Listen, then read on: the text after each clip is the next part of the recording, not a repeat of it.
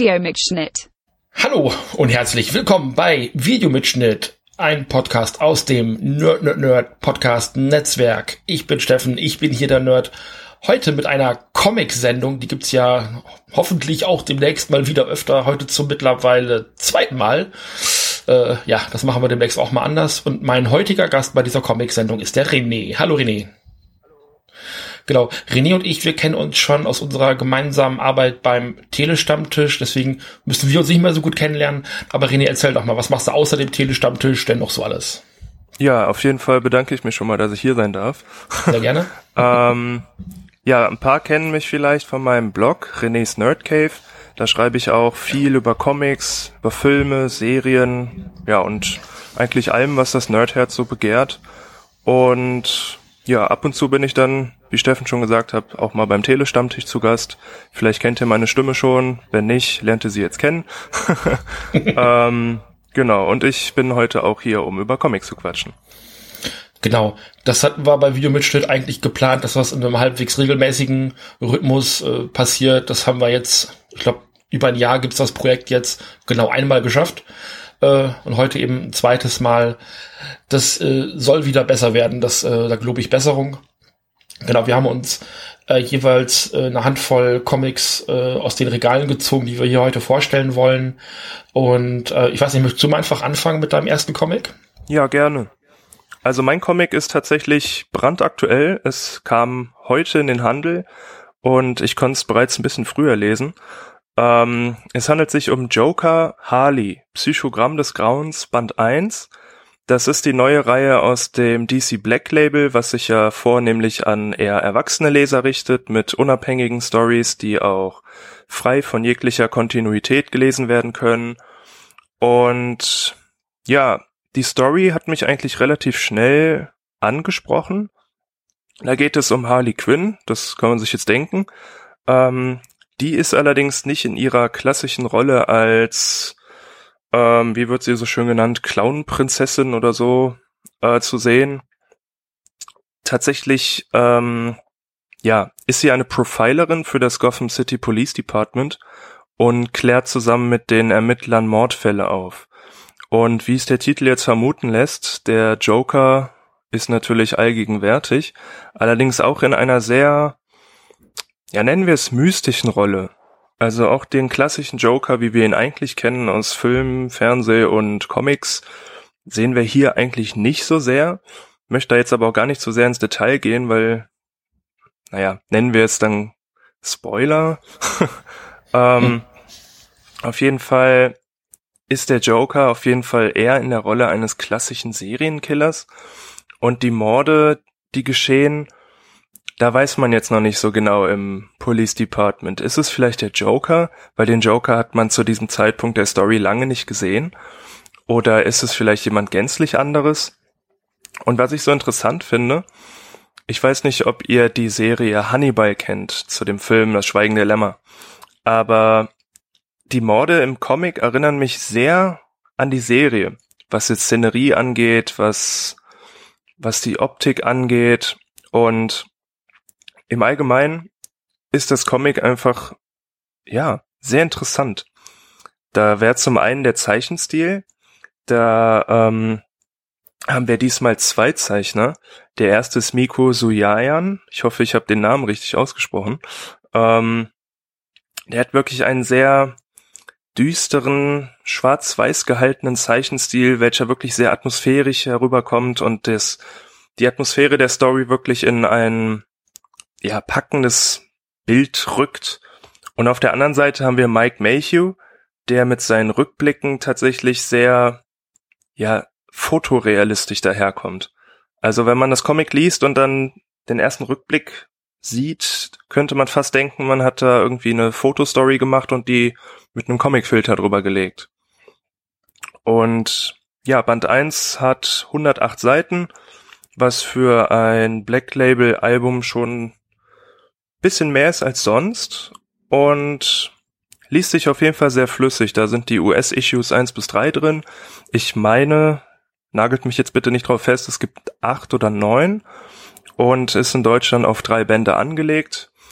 Allerdings steht auch im Vorwort voraussichtlich, also Wenn die Leute Bock haben, dann äh, kommen da vielleicht auch mehr raus.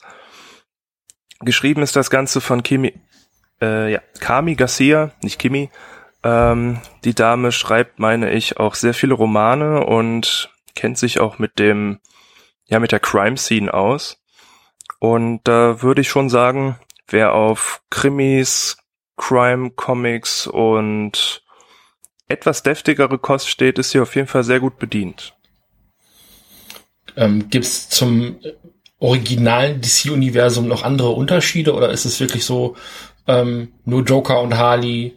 Ähm, also wie, sind, ist da der Bezug? Also wenn du sagst, man kann es ohne großartiges Vorwissen auch lesen, abgeschlossen, ähm, gibt so gibt so Bonus für Leute, die die anderen Comics kennen? Ähm, jein. Also der Vorteil, ich nenne es jetzt einfach mal Vorteil, äh, vom DC Black Label ist halt wirklich der, dass die Autoren da komplett freie Hand haben. Also früher hätte man das wahrscheinlich als Elseworld Story abgetan. Ähm, es ist halt, Batman hat natürlich seinen Auftritt, allerdings wirklich als sehr, sehr starke Randfigur. Ähm, das ist so ähnlich wie in den Gotham Central Comics gehalten. Das heißt, man weiß, Batman ist zwar allgegenwärtig, aber man sieht ihn nicht. Und ähm, ja, wie man in der Beschreibung halt auch schon raushören kann, also die Charaktere sind da wirklich sehr frei in der Darstellung. Die Künstler können sich da wirklich freien, freie Hand lassen. Ne, also ich meine, wer kommt sonst auf die Idee, dass Harley Quinn plötzlich eine Polizeiprofilerin ist in Mordfällen? Und ich hoffe, ich spoilere jetzt nicht zu sehr, aber ich finde die Darstellung des Jokers bisher, die erinnert mich tatsächlich an Eric Draven aus The Crow. Also mehr möchte ich da jetzt nicht zu sagen, aber ich finde, es ist ein sehr interessanter, ja, eine ähm, interessante Herangeh Herangehensweise. Und wer vielleicht die Harleen-Story gelesen hat, die auch im Black Label in drei Bänden erschienen ist, ich finde da in Psychogramm des Grauens wird es nochmal ja, auf die Spitze getrieben. Also während wir in Harleen wirklich diese neue Origin des Charakters kennengelernt haben, starten wir jetzt einfach voll rein. Wir kriegen ab und zu in diesen Rückblicken halt Infos wie, ja, wie der Charakter Harley Quinn so geworden ist. Und was ich auch relativ treffend fand, es gibt eine Szene im Comic, da nennt jemand Harley halt bei ihrem bürgerlichen Namen, Harleen Quinzel. Und das gefällt ihr halt überhaupt nicht. Das heißt, sie ist in diesem Comic schon an dem Stand, dass sie Harley Quinn ist und nicht Harleen. Und man kann jetzt nur mutmaßen, ob vielleicht in folgenden Bänden da noch was aufgeklärt wird, warum sie zu diesem Entschluss kam. Aber aktuell würde ich sagen, nach Band 1, es ist noch sehr, ja, mystisch. Also, sowohl was diese Mordreihen angeht, als auch die Herangehensweise von Harley selbst weil sie halt auch viel, ja, eine schwere Vergangenheit hatte durch eben Mordfälle, weshalb sie auch zu diesem Entschluss kam und die Arbeit zusammen mit dem GCPD ist halt auch eher, ja, müßig. Also die Polizisten wissen zwar zu schätzen, was sie für sie tut, allerdings, wie das halt leider auch so oft ist, da kommt dann halt diese Frau, die eigentlich gar keine Polizistin ist und will den Cops irgendwas sagen. Das finden die natürlich gar nicht geil. Mhm. Ja, spannend. Also ich kann mich an, ich habe Teile von, von Gotham Central damals gelesen, fand das geil. Die hatten ja diese Tag- und diese Nachtschicht, ja. ähm, was ziemlich nice war. Ähm, das hat mir zum Teil auch gut gefallen und das dann später auch eben, äh, ich glaube, René Montoya ist auch zum ersten Mal größer mhm, angelegt genau. in den Comics aufgetreten. Äh, das war so mein Pluspunkt. Also diese, diese Krimi-Comics von Batman haben mir eigentlich meistens auch gefallen. So dieser Krimi-Aspekt. Ähm, ich habe halt so persönlich kein, kein gutes Verhältnis zu Batman. Ähm, Ah, okay. So, ja, also das, ich kann mit der Figur einfach nichts anfangen. So, das ist ähm, insgesamt, also ich, viele Nebenfiguren finde ich tatsächlich spannender und, und Harley Quinn gehört definitiv dazu. Also die hat in den gefühlt in den letzten zehn Jahren wirklich nochmal so eine Renaissance erlebt. Das finde ich ganz ja. schön. Ja. Also da haben sie auch viel mit rum experimentiert und sie in verschiedene Richtungen. Also das klingt wirklich spannend. Also ähm, ich hatte, ich hatte viel von den von dem Black Label Kram habe ich gar nicht so richtig mitgekriegt, habe auch nichts davon gelesen bisher. Ja. Aber was du gerade erzählt hast, klingt auf jeden Fall schon mal spannend. Ja. Ja, es ist auf jeden Fall sehr zu empfehlen. Also das Black Label allgemein finde ich wirklich großartig bisher. Mhm. Es hat zwar momentan noch ein wenig den Ruf, dass das Black Label eher ein ja Bat-Label ist. Hm. Aber das ist für dich jetzt blöd, weil du Batman nicht so sonderlich magst. Aber das Black Label hat wirklich wahnsinnig gute Comics bisher produziert.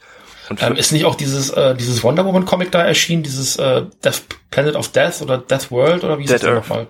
Death Earth, genau. Genau. Ähm, das habe ich nämlich absolut auf dem Kieker, da warte ich eigentlich nur auf den Sammelband. Das ist auch äh, sehr zu empfehlen. Also, mhm. das hat mir auch viel Spaß gemacht. Da warte ich also äh, sehnlichst drauf. Und da habe ich jetzt äh, schon äh, Seiten gesehen aus den Comics. Ähm, ja. äh, jemand auf Twitter ist ganz großer Fan davon und teilt immer sehr, aber da, ich bin einfach so ein Sammelbandtyp inzwischen. Und das sind, ich glaube, immer auch diese Prestigespende, wenn ich das richtig genau. mitgekriegt habe. Also ein bisschen größer formatig und dicker auch. Aber ich mag dann einfach ein, ein Buch haben, was ich mir ins Regal stellen kann. Also ja. ich hoffe da auf einen, auf einen etwas größeren Sammelband auf jeden Fall. Ah, ich kann mir schon ganz gut vorstellen, dass da früher oder später noch komplette Sammelbände kommen.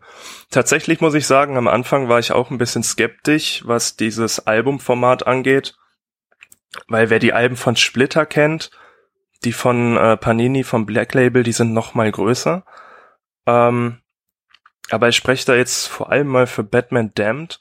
Ich weiß, dass viele die Story absolut nicht toll finden, aber aus künstlerischer Seite, Lieber Mechos Zeichnungen in diesem Format sind einfach, ja, eine Augenweide.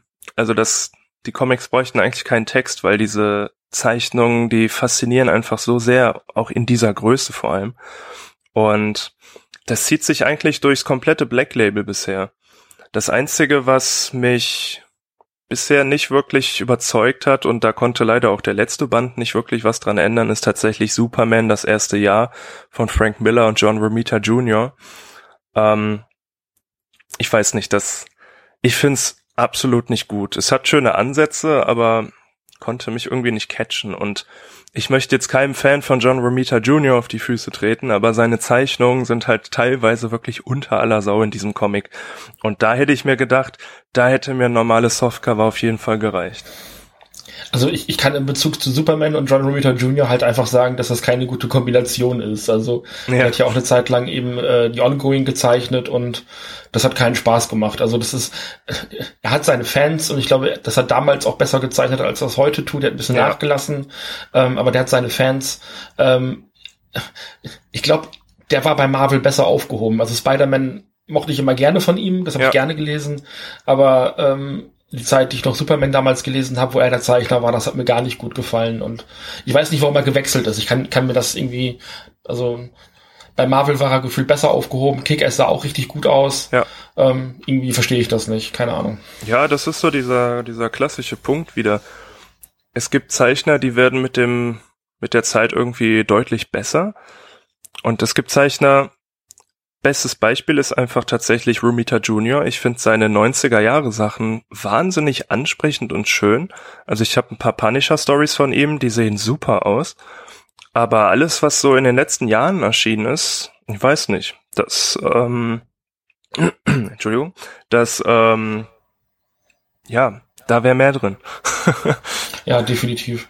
Also ich, dann auch so die Kombination Frank Miller, ja. das muss man halt auch mögen.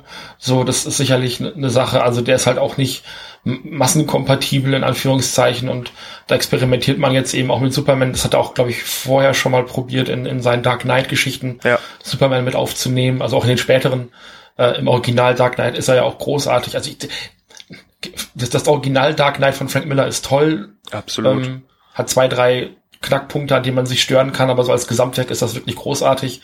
Ähm, aber alles, was danach kam von Miller, ist einfach wirklich so, äh, nee, keine Ahnung. Ja. Schwierig auf jeden Fall. Ja, gerade alles, was in den letzten fünf, sechs Jahren erschienen ist von Miller, das ist wirklich schwierig. Mhm. Also für mich ist ein, ist ein tolles Beispiel. Ich bin Riesenfan von seinem 300 Comic. Und vor einem Jahr ungefähr, etwas mehr vielleicht, kam die Fortsetzung endlich raus, Xerxes. Und voller Freude habe ich mich auf dieses Comic gestürzt und im Kern, wenn man großer Fan ist wie ich, findet man auf jeden Fall seinen Gefallen daran. Aber ich kann verstehen, dass wenn man jetzt, weiß nicht, vielleicht den Film 300 kennt und das Comic damals vielleicht beziehungsweise sich nicht schlau gemacht hat, dass da überhaupt ein Comic erschienen ist dann sieht man im Regal irgendwie Xerxes und man kennt den Charakter ja aus dem Film und kauft sich dieses Comic. Ich könnte ich würde fast sagen, dass man als unerfahrener Leser dann vor eine Wand läuft, weil das Comic halt echt nicht so toll ist. Und schlimm wird's ehrlicherweise immer dann, wenn Miller selber den Stift schwingt. Also, der Mann kann schreiben. Das, was in den letzten Jahren erschien, war halt nicht so sonderlich geil. Aber was er auf keinen Fall machen sollte, ist zeichnen. Ich weiß, dass es da draußen viele Leute gibt, die ihn absolut verehren und das wie ein Gott ist. Und alles, was in den 80ern und 90ern erschienen ist, finde ich auch durch die Bank weg grandios von Frank Miller. Aber, weiß nicht, der Mann hat leider seinen Zenit überschritten.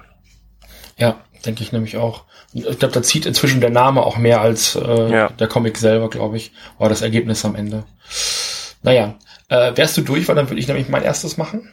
Ja, abschließend würde ich nur sagen, guckt euch die DC Black Label Sachen an. Werde ich tun. Klingt alles sehr, sehr zu empfehlen. Also spätestens das Wonder Woman Ding wird dann ja auf jeden Fall in meine Sammlung wandern. Ja. Da freue ich mich auf jeden Fall sehr drauf. Gut. Äh, ich gehe jetzt eher in die Kinderecke. Bei mir ist es ja immer ein bisschen bunter. Krasser Kontrast. Ähm, krasser Kontrast auf jeden Fall. Es bleibt auch bunt bei mir, wenn es auch irgendwann düster wird, aber bunt bleibt es. Ähm, ich fange an mit einem äh, Comic aus der Reihe DC Kids. Ähm, das ist extra ähm, ja eine, eine Reihe, mit der DC dann in in so ja, Kinder-Graphic Novels auch in die Buchhandlung hineinkommen möchte und das klappt relativ gut. Die haben viel im Angebot und ähm, der Vorteil an diesen Büchlein ist einfach, die sind günstig. Ähm, dieses hier kostet irgendwie äh, 10 Dollar im, im Originalpreis und die sind kleinformatig, die sind zügig gelesen, die sind in der Regel auch abgeschlossen. Manchmal gibt es einen zweiten Teil, aber ähm, da kann man auch eben zugreifen, ohne großartig ein Verständnis vom DC-Comic-Universum zu haben. Das finde ich ganz schön. Ich habe schon zwei, drei davon gelesen, bin von denen in der Regel eigentlich immer sehr begeistert. Und ich habe hier Primer, ein äh, Superhero Graphic Novel. Geschrieben ist es von Jennifer Muro und Thomas Krzyzewski, tut mir so wahnsinnig leid, und gezeichnet von Gretel Lasky. So, das äh, ist wahrscheinlich alles ganz furchtbar ausgesprochen. Ich entschuldige mich. Äh, Jennifer Muro scheint wohl schon mal was in Richtung Star Wars geschrieben zu haben. Und ähm, Thomas Krajewski kennt man, also steht zumindest hinten auf dem Comic drauf, irgendwie von Buddy Thunderstruck, was eine Netflix-Reihe ist. Oder ich, ich glaube, glaube sogar Netflix-Comic. Netflix bringt, glaube ich, inzwischen auch selber Comics raus. Ich glaube, ja. daher kommt das. Ähm, und ähm, Gretel Lasky, die Zeichnerin, da bin ich mir jetzt gar nicht sicher, was die gemacht hat, weil es auch nicht hinten nochmal explizit dabei steht. Ähm, in Wobei hier steht noch was. Äh, also eine argentinische Zeichnerin und ist eigentlich im Animationsbusiness tätig, genau. Ja, es ist ähm, weitestgehend weibliches Kreativteam. Das ist für mich immer so ein, so ein Bonus zu sagen, hm, mal gucken, was die machen, weil äh, Comics von Männern habe ich zu 90 Prozent im Regal stehen und ähm, das ist immer ganz spannend. In Primer geht's um Ash äh, oder Ashley. Ist ein ja, Waisenkind ist falsch, aber der Vater sitzt im Knast und ähm, sie soll einfach an eine Pflegefamilie vermittelt werden und ist so ein bisschen so ein schwerer Fall, äh, weil sie einfach irgendwie auch ein bisschen anders ist als die anderen Kinder und ähm, auch ein bisschen anspruchsvoll natürlich ist, was ihre Eltern oder Pflegeeltern angeht. Sie ähm, büxt häufig aus und ähm, fängt dann an Graffitis zu sprühen. Das ist so ähm, ihr Ding und ist, sie ist sehr kreativ auf jeden Fall und wird immer zurechtgewiesen, dass sie genau das nicht tun soll. Und ähm, eines Tages äh, kommt eben ein, äh, ein Ehepaar zu ihr, ein äh, relativ flippiges Ehepaar. Ähm, beide sind Wissenschaftler, die ähm, eben auch ähm, forschend tätig sind und ähm, die verstehen sich ab der ersten Sekunde super. Die wird dann von dieser Pflegefamilie auch aufgenommen und irgendwann kommt ähm, Ashley mit den Experimenten der neuen Pflegemutter in Berührung. Die hat nämlich so Farben entwickelt. Ähm, wenn man die sich auf die Haut aufträgt, bekommt man Superkräfte. Und ähm, die sollen, diese Farben sollen eben nicht in die Hände des Bösen geraten und deswegen bringt die Mutter, die Pflegemutter, die mit äh, nach Hause und Ashley findet die und benutzt die plötzlich selber und wird dann eben zur Superheldin. Und das gibt natürlich dann Probleme, weil äh, das Militär die diese Farben in, äh, in Auftrag gegeben haben, möchten diese Farben natürlich zurückhaben, äh, um sie an Supersoldaten einzusetzen und weiß, weiß der Geier was, man kennt das ja, das ist dann doch relativ bekannt, dieses Trope. Ähm, und äh, dazu werden dann irgendwann auch die Eltern entführt, so als Druckmittel. Und Ashley muss äh, diese, äh, diesen Kampf dann gegen das Böse gewinnen und ähm, das eben so auf ihre Art auch zu machen. Ähm, also ich will erstmal auf die Zeichnung eingehen, weil die, glaube ich, das sind, was mir an der ganzen Sache am besten gefallen. Ähm, also Primer ist ja ein Begriff für äh, eine Grundierung. Also das trägt man eben als allererstes auf, äh, um dann andere Farben aufzutragen. Und also sie ist praktisch diese Grundierung und daraufhin ähm, äh, werden dann eben diese Farben aufgesetzt und ähm, sie kann diese Farben kombinieren. Also sie kann wieder super schnell sein und ähm, ähm, weiß ich nicht, stark sein, unverwundbar und so weiter und so fort, aber auch immer nur drei Farben gleichzeitig. Und die Zeichnungen sind ähm, dementsprechend eben auch bunt und lebendig, ähm, schon auch cartoonmäßig gehalten. Also es könnten halt eben auch Stills aus einem Cartoon sein, was ich ganz schön finde. Ähm, sehr lebendige Gesichter, man, man erkennt die ähm, Gesichts, also die, die Emotionen der Figuren sehr gut, was ich für Kindercomics in der Regel als sehr wichtig erachte, weil die nicht so in der Lage sind, zwischen den Zeilen zu lesen, häufig. Ja. Ähm, deswegen wird hier eben viel über die Gesichtszüge und über die, die Mimik eben auch transportiert, was meiner Meinung nach sehr gut funktioniert. Ähm, man hat immer das, man weiß immer ganz genau, wo man sich gerade befindet, was für ein Raum das ist, wie groß der Raum ist. Ähm, Hintergründe sind sehr detailreich gestaltet, obwohl ähm, das Comic eben dieses kleinere, ungefähr DIN A5 oder sowas, ein kleineres Format eben hat, ähm, machen, machen die Bilder hier in der Regel sehr viel Spaß. Und äh, die Figuren ähm, darin bewegen sich fast natürlich. Also optisch ist das richtig, richtig cool. Also es hat mir richtig Spaß gemacht. Die Geschichte selber finde ich ehrlich gesagt ein bisschen belanglos, weil ich so diese Geschichte, ähm, junges Mädchen kommt über ähm, Umwege an Superkräfte schon tausendmal gesehen habe und auch so dieses, ja, mein Vater ist im Knast und ist eigentlich ein Schurke und der will mich eigentlich negativ beeinflussen und hoppala, das ist halt, also dieser Comic erfindet einfach die Story nicht komplett neu. Das ist, glaube ich, so mein größter Kritikpunkt an der Geschichte.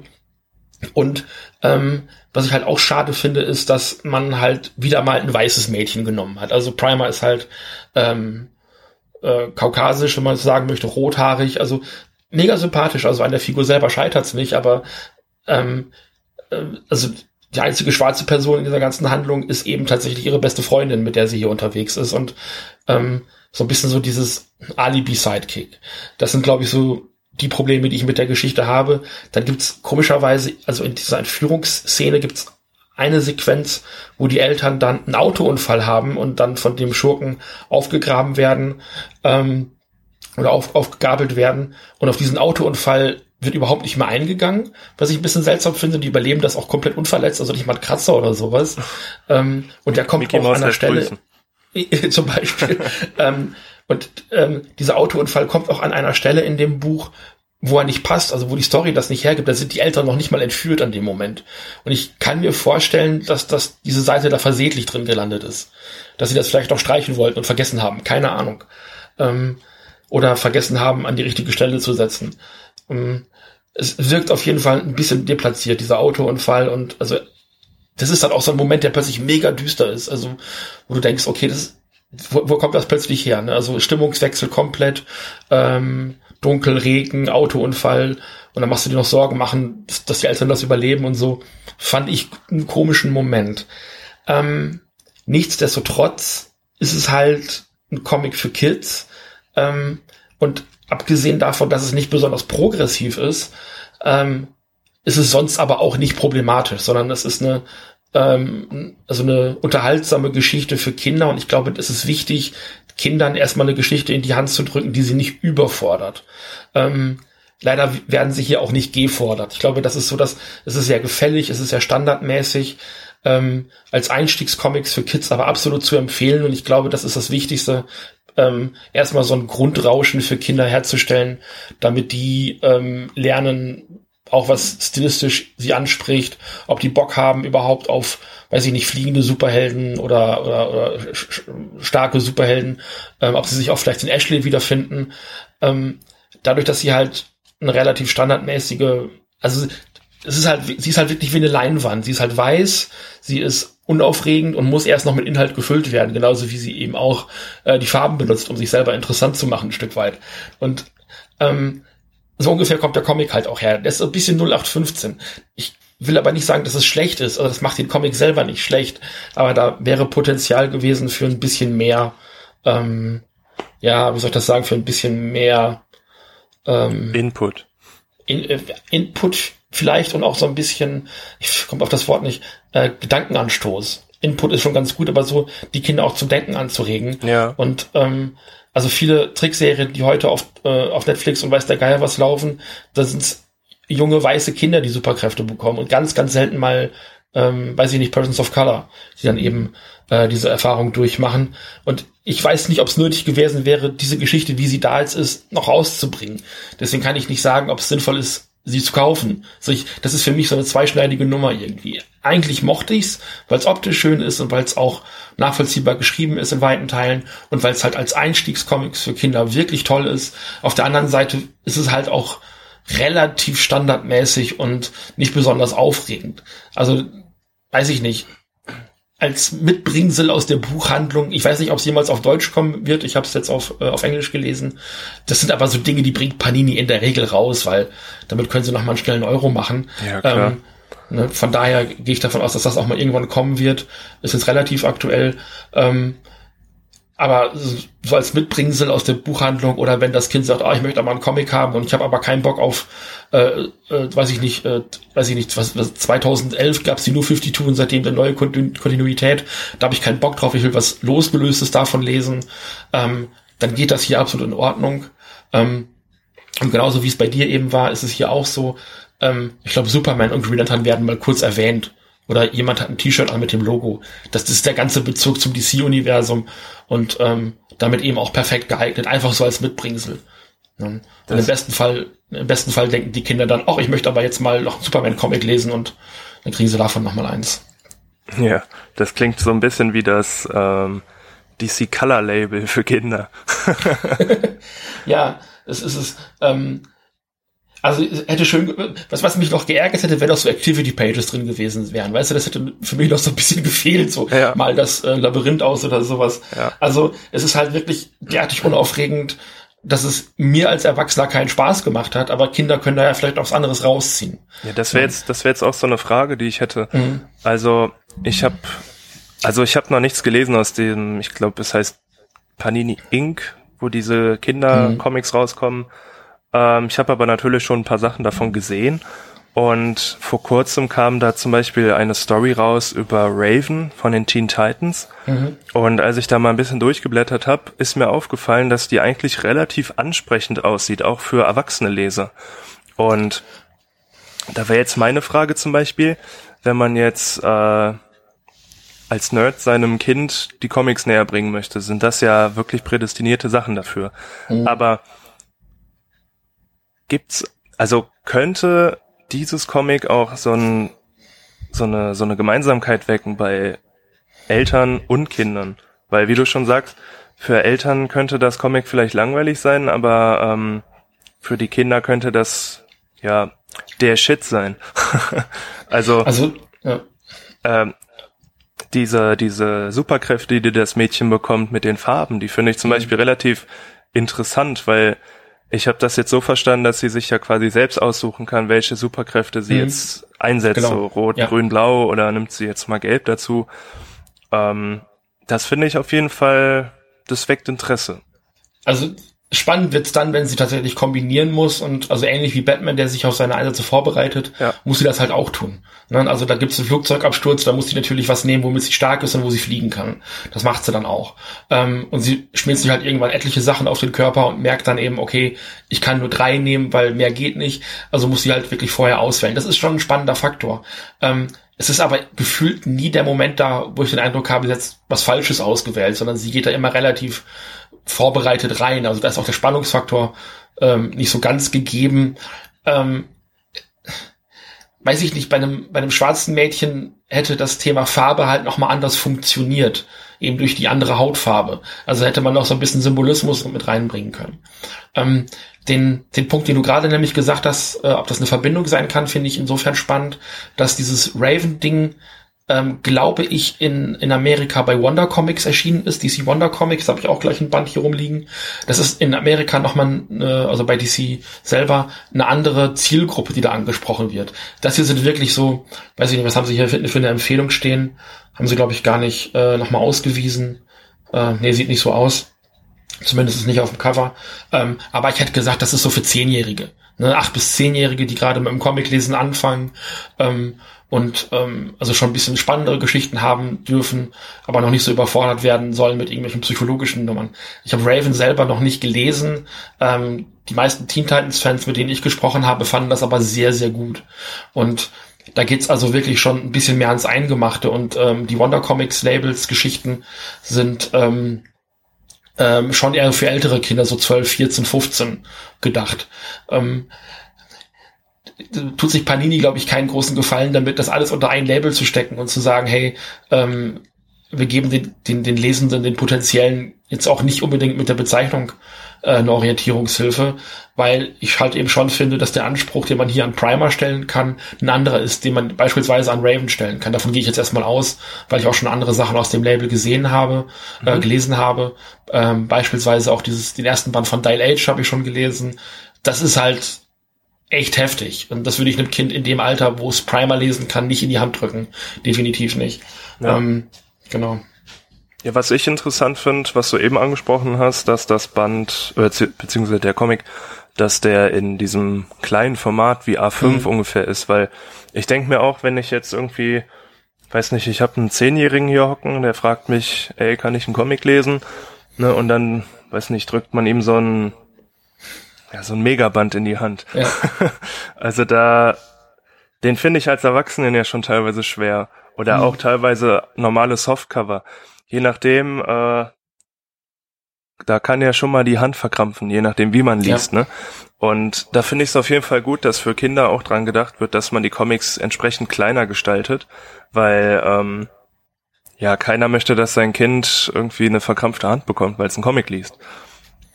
Ja, eben für kleine Kinderhände sind die optimal.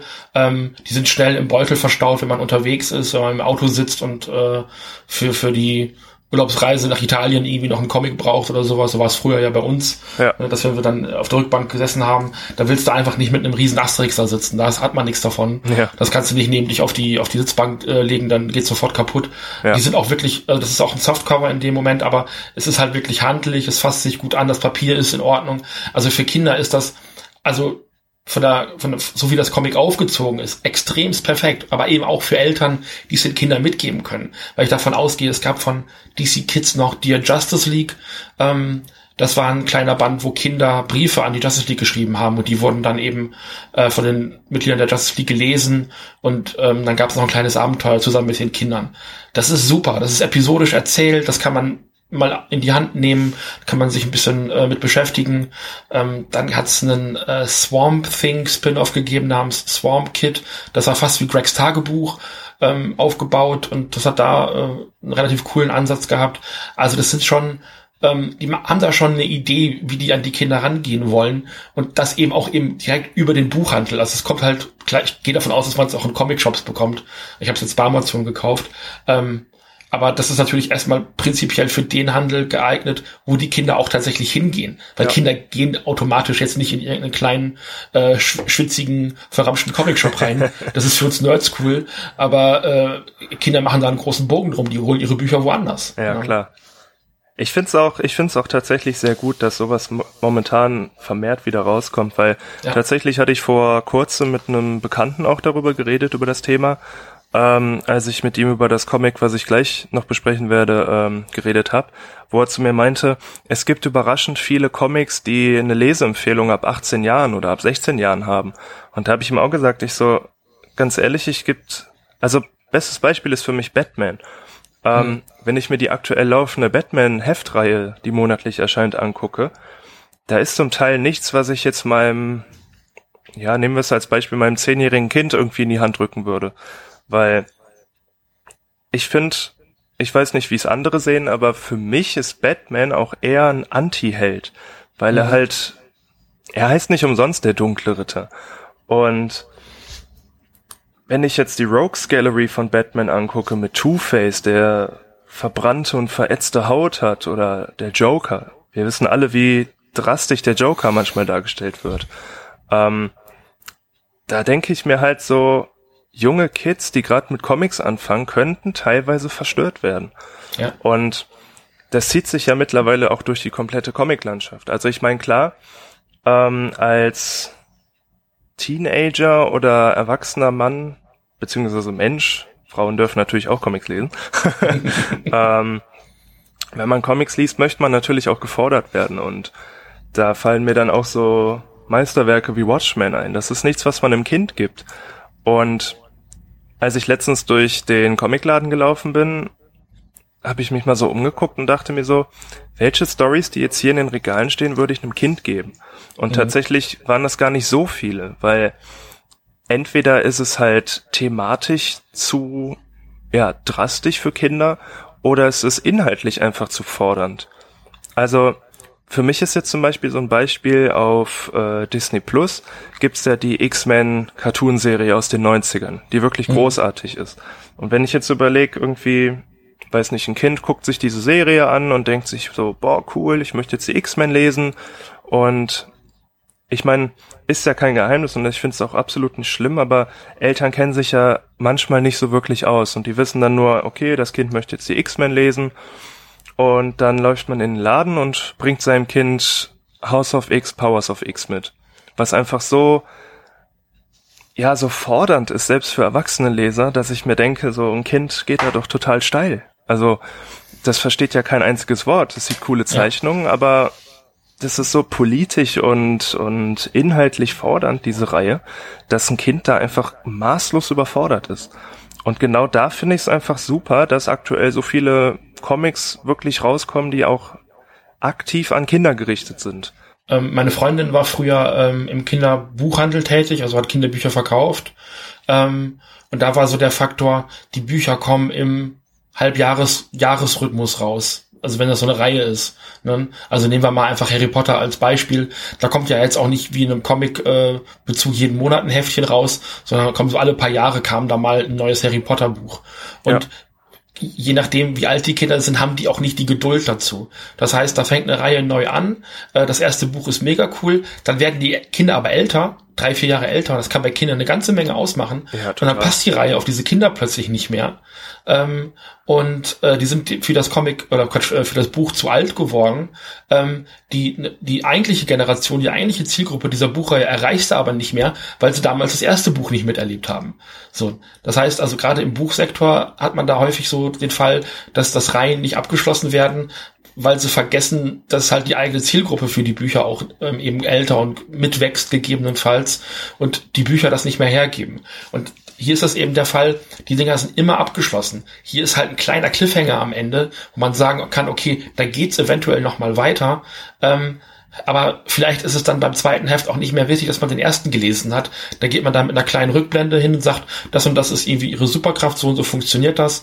Äh, sie hat schon mal einen Bösen besiegt. Das ist eine Seite, da kann man das abhandeln und dann kann sie halt ein neues Abenteuer erleben mit neuen, neuen Gegnern und neuen äh, Problemen, die sie irgendwie lösen muss. Und dann ist das eben auch nicht mehr wichtig. Also das ist so diese ich glaube schon, dass Kinder Bock haben zu sammeln. Also das war bei uns, wenn du dich zurückerinnerst, wahrscheinlich auch mega cool. Absolut. Äh, äh, Sticker zu sammeln und, und Fußballkarten und, und äh, Pox und weiß der Geier was, ne, was wir alles ja. gesammelt haben.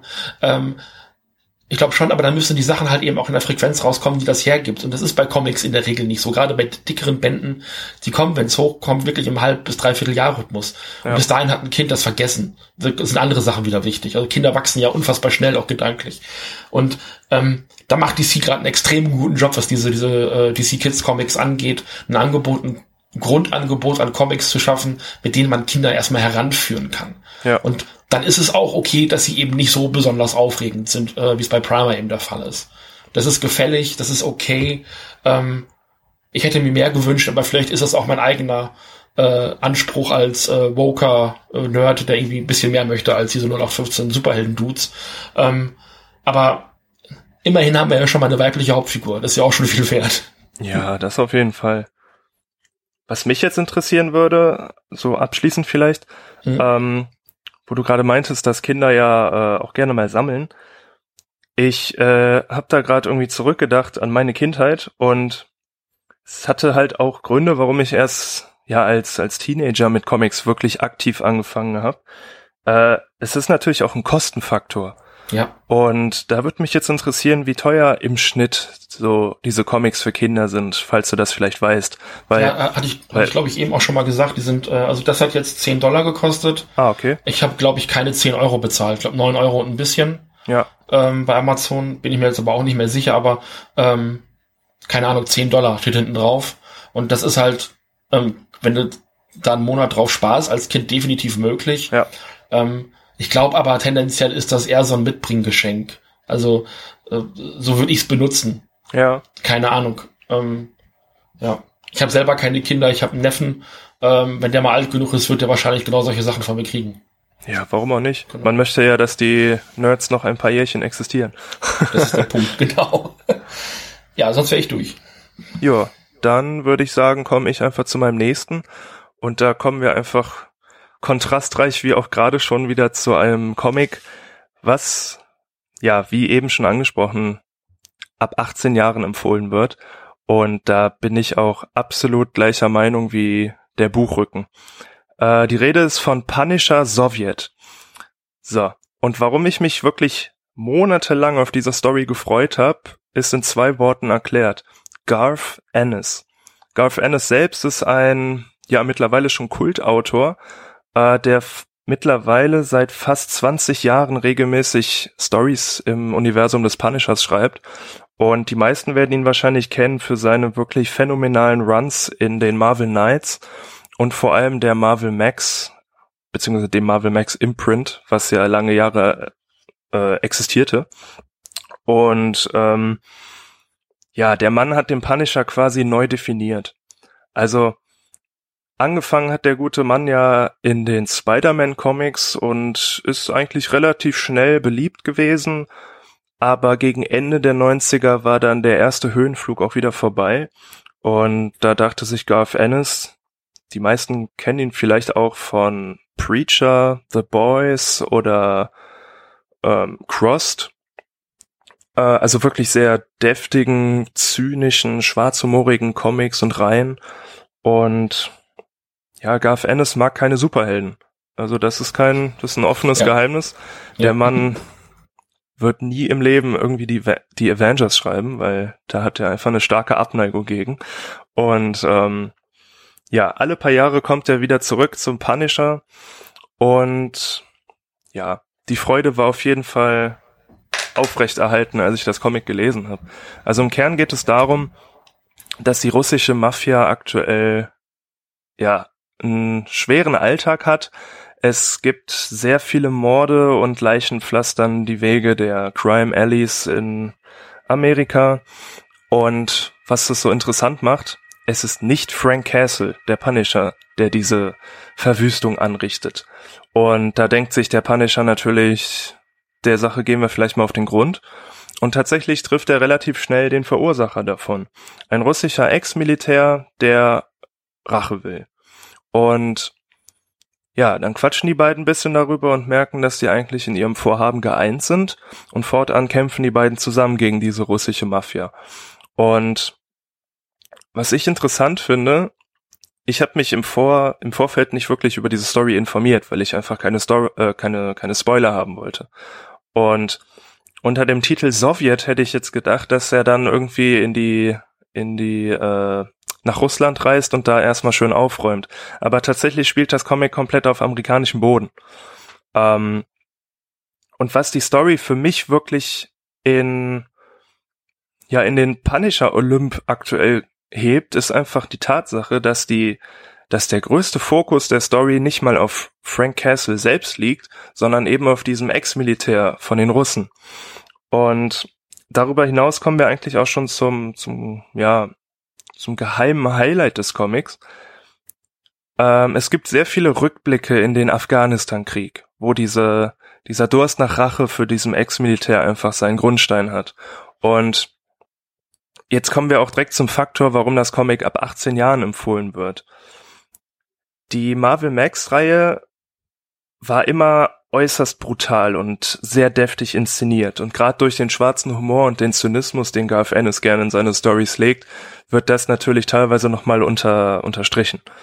Und jetzt muss man sagen, bei Sowjet ist das der Fall, dass die Brutalität in diesem Comic ist zwar gegeben, ist aber nicht in diesem Fokus. Das heißt, die Brutalität wird sehr dosiert eingesetzt und dadurch wirkt sie umso, ja, umso drastischer. Also, falls jemand vielleicht so Filme wie Black Hawk Down oder so kennt, die sich auch mit dem Afghanistan-Krieg auseinandersetzen. Es gibt ja extrem, ja, widerwärtige Geschehnisse in so Kriegen. Und genau darauf wird halt auch eingegangen. Und das Ding ist, dass das Szenen sind, die den Leser wirklich teilweise zum Nachdenken anregen. Also ich möchte jetzt nicht zu sehr ins Detail gehen, aber es gibt Szenen, wo man sich wirklich denkt oder wo man darüber nachdenkt, wie abgrundtief grausam so ein Krieg einfach ist. Und da versteht man auch total, warum dieser Charakter diese, ja, diesen, dieses Vorhaben hat. Also ich möchte jetzt nicht viel spoilern, aber ich würde wahrscheinlich genauso reagieren. ähm, ja, und lange Rede, kurzer Sinn. Das Comic sollte auf keinen Fall in Hände von jemanden unter 18 geraten. Ähm, das sind, ich bin sehr viel gewohnt, aber auch da dachte ich mir teilweise so, okay, das ist jetzt wirklich heftiger Scheiß, ähm, wo man dann, wenn man die Seite umblättert und dann im ersten Moment, bevor man überhaupt ein Wort lesen konnte, so ein Bild sieht, wie man da sieht, da Uiuiui. da flattert einem aber einiges. Ähm, ja, aber das Comic lebt natürlich nicht nur von diesen, von diesen Szenen. Ähm, tatsächlich bin ich der Meinung, dass diese Story auch hervorragend in die eigentliche Marvel Max-Reihe gepasst hätte. Das heißt, ähm, ich weiß nicht, falls die Reihe jemand kennt, es gibt Stories wie Mütterchen Russland. Und dann denke ich mir so, Sowjet könnte auch super danach oder davor spielen, weil es einfach, es passt inhaltlich, es passt von der Szenerie her, es passt ähm, von der von der Aufmachung der Story. Das heißt, wir haben hier absolut so eine klassische Story, wie Garth Ennis sie früher immer geschrieben hat und ich habe von vielen gehört, dass sie gar nicht mehr geglaubt hätten, dass solch eine Punisher-Story nochmal erscheinen wird, weil ist jetzt kein Geheimnis. In, in den letzten Jahren kamen viele Punisher-Stories raus, wo ich auch selbst dachte, so, da ist jetzt irgendwie der Fokus falsch gesetzt worden oder das hätte man besser regeln können. Zum Beispiel, ich bin kein großer Fan davon, wenn der Punisher zusammen mit den Avengers oder so auftritt. Da gibt's ja durchaus die äh, Auftritte und manchmal können sie auch klappen, aber es sind einfach grundverschiedene Charaktere. Und die, die Stories, die catchen mich dann auch nicht. Wenn es irgendwie zu abgedreht wird, ähm, ich habe wirklich lieber den Punisher klassisch in Crime Alley, wie er irgendwie den Mob aufhält und sich durch die, durch die Gangster prügelt und schießt und diese Schne also der Verwüstung hinter sich lässt, aber immer noch mit dieser klassischen Grundportion Realismus. Mhm. Und da ist Punisher Sowjet auf jeden Fall eine ganz, ganz große Empfehlung für alle Fans des Charakters. Und die Story beinhaltet sechs US-Issues und ist damit auch komplett abgeschlossen. Das heißt, auch für Neueinsteiger ist die Story sehr zu empfehlen, weil sie einfach all das ähm, transportiert, was ich von einer guten Punisher-Story erwarte. Ähm, man muss jetzt sagen, in der, im Mittelteil gibt's ein paar kleinere Längen, aber da kann ich eigentlich relativ gut drüber hinwegsehen, weil es wirklich ein sehr interessantes und passendes Ende für das Ganze hat. Und die Story, ja, sie gibt dem Leser ein paar Sachen, die man so vom Punisher noch nicht gesehen hat. Also zumindest nicht in dieser Form. Ähm, der Punisher wirkt hier tatsächlich sehr nachdenklich, teilweise auch, ja, ein bisschen melancholisch und das, das verleiht der Story einfach nochmal so diese gewisse Extrawürze, die es ja einfach abhebt von einer klassischen Punisher-Story im herkömmlichen Sinne. Ähm, Autor ist, wie gesagt, Garth Ennis und gezeichnet wurde das Ganze von Jason Burroughs. Von dem guten Mann habe ich tatsächlich vorher aktiv nicht wirklich was wahrgenommen, aber ich muss sagen, seine Zeichnungen haben mich teilweise sogar auch sehr an die von Gott hab ihn selig Steve Dillon erinnert, der Langzeitzeichner von Garth Ennis Punisher Stories, gerade im Marvel Knights Universum. Und da sind ähm, ja Gemeinsamkeiten auf jeden Fall nicht von der Hand zu weisen. Und auch was die allgemeine Darstellung der Szenerien und so weiter angeht, die Atmosphäre, die die Zeichnungen versprühen, da könnte ich mir sogar wirklich sehr, sehr gut vorstellen, dass Jason Burroughs irgendwann mal eine eigene Punisher-Story zeichnen wird. Und aktuell würde ich mir das auch sehr wünschen, weil der Mann weiß auf jeden Fall, was er tut. Und er hat vorher Serien wie Crossed oder Moon Knight gezeichnet. Das heißt, er weiß, wo es drauf ankommt bei deftigen Comics, bei Anti-Helden. Ähm, das heißt, falls hier irgendjemand von Marvel in den USA mithört, nehmt Jason Burroughs. Mit 140 Seiten ist die Story auch wirklich total in Ordnung von der Länge her. Ähm, bis auf, wie gesagt, kleinere Ausnahmen gibt es eigentlich kaum nennenswerte Längen in dieser Story. Alles hat ein, ja, ein schönes, wie sagt man so schön, Pacing. Ähm, das heißt, der Lesefluss ist auf jeden Fall sehr schön gegeben. Die Rückblicke auf den Afghanistan-Krieg sind sehr schön und passend auf jeden Fall eingesetzt, damit man auch wirklich ein Gefühl dafür bekommt, warum das jetzt so passieren muss, wie es passiert. Und ähm, ja, ist als Softcover erschienen, ist auch vollkommen in Ordnung, kostet 17 Euro, auch das super fair, klassischer Softcoverpreis. Ähm, ist kürzlich erschienen und äh, falls jemand das nochmal in Textform haben möchte, ich habe auch auf meiner Website eine Kritik dazu geschrieben, also falls ihr mal Bock drauf habt. Und wie gesagt, nicht unter 18 lesen, weil das hier ist mhm. wirklich harter Tobak. Gut, die äh, Review verlinke ich dann. Dann könnt ihr euch dann da nochmal näher äh, informieren. Ähm, ich finde das ganz witzig, dass du so Garth Ennis Marvel Sachen so ein bisschen hervorgestellt hast, weil ähm, ich ihn halt von DC kenne. Ich bin ja eher so der DC-Fan. Ähm, und kenne ihn halt vor allem aus den 90ern von den Hitman Comics, ja. wo es äh, eben um den, äh, oh Gott, Tommy Mon Monaghan hieß er, glaube ich. Und äh, du sagtest am Anfang so schön, der mag Superhelden nicht, äh, Garth Ennis.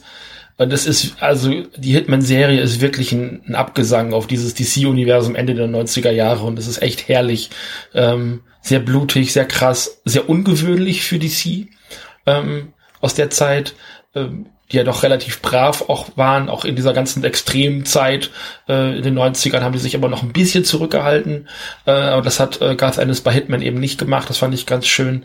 Äh, der hat für Wildstorm damals diese Authority-Reihe Kev gemacht, was ich äh, äh, episch fand. Da ging es, glaube ich, um einen gescheiterten irischen äh, Rebellen oder Terroristen, den die äh, Authority da irgendwie aufmischt und sowas. Da gab es, glaube ich, auch drei Volumes von, fand ich, also die äh, Endless Authority Sachen auch, mir auch sehr gut gefallen. Und ich habe, als die Serie lief, versucht, in Preacher reinzulesen und bin da aber nicht reingekommen.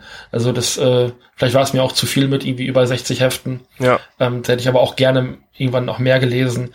Ähm, nee, also Ennis ist definitiv auch, ähm, hat, hat auf jeden Fall Sachen gemacht, die mir auch gut gefallen haben witzigerweise dann aber auch in der Kombination mit, äh, ich glaube, der hieß John McCrea oder Crea, ja. ähm, der nochmal so diesen etwas trashigeren Zeichenstil hat und ähm, etwas raubeiniger und, und, und, und dreckiger, dickeren Strich auch gezeichnet hat. Also die Kombo hat mir dann persönlich am besten gefallen. Wo natürlich Steve Dillon ist optisch auch super. Also da gibt's auch nichts dran zu diskutieren. Das ist auch immer schön gewesen, ja. Ja.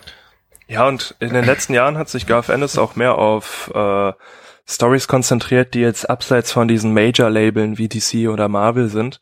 Äh, was mir da zum Beispiel einfällt, ist die ist äh, hier in Deutschland bei CrossCult erschienen in zwei abgeschlossenen Bänden. Ähm, A Walk Through Hell. Das ist auch ein sehr der Mann mag's deftig. Es ist ein sehr brutales und deftiges Comic im Horrorbereich, also so ein Horror-Psycho-Thriller, ähm, wo es auch wieder Szenen gab. Also wenn man die Seite da umblättert und dann sieht man so gewisse Szenerien. Eieiei, also das ist absolut nichts für schwache Nerven. Und ähm, da finde ich, das fällt mir gerade ein, einen interessanten Aspekt. Diese Story von Crosskite, die kommt natürlich verschweißt, weil das richtet sich definitiv an erwachsene Leser. Und, und ich finde es interessant, dass auf dem Rücken von Punisher Sowjet steht ab 18, aber das Comic kann jeder durchblättern. das, ist irgendwie ironisch. ähm, ich weiß, ich habe ich hab damals, ich glaube, die ersten zwei oder drei Jahrgänge von Crossed gelesen und ja. äh, boah, das ist schon, das war oh. ich weiß, was du meinst. ja, äh, das war, es ist übel, aber manchmal möchte man sowas ja auch. Also das ja, ist ja total. auch dann okay. Ähm, ja, voll okay.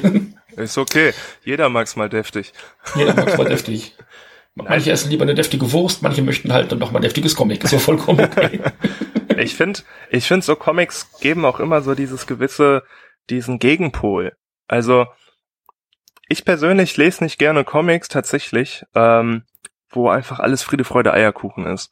Ich mag dieses Drama von, von Batman, von Daredevil, vom Punisher, weil es mich einfach, es packt mich mehr beim Lesen. Und deswegen finde ich gerade so Stories von Garth Ennis immer richtig erfrischend tatsächlich, weil ja, ich, ich denke mal, du weißt, was ich meine. So, ich kann es gerade irgendwie nicht in Worte fassen. Aber wenn ich jetzt irgendwie einen Monat lang nur die Justice League lese, wo aktuell natürlich äh, auch viel Drama drin ist, das steht jetzt außer Frage. Aber da ist ja alles sehr, sehr bunt und viele verschiedene Helden mit verschiedenen Kräften kommen, kommen zusammen. Und dann kommt so eine Punisher-Story raus oder auch sowas wie jetzt A Walk Through Hell, was ich gerade meinte.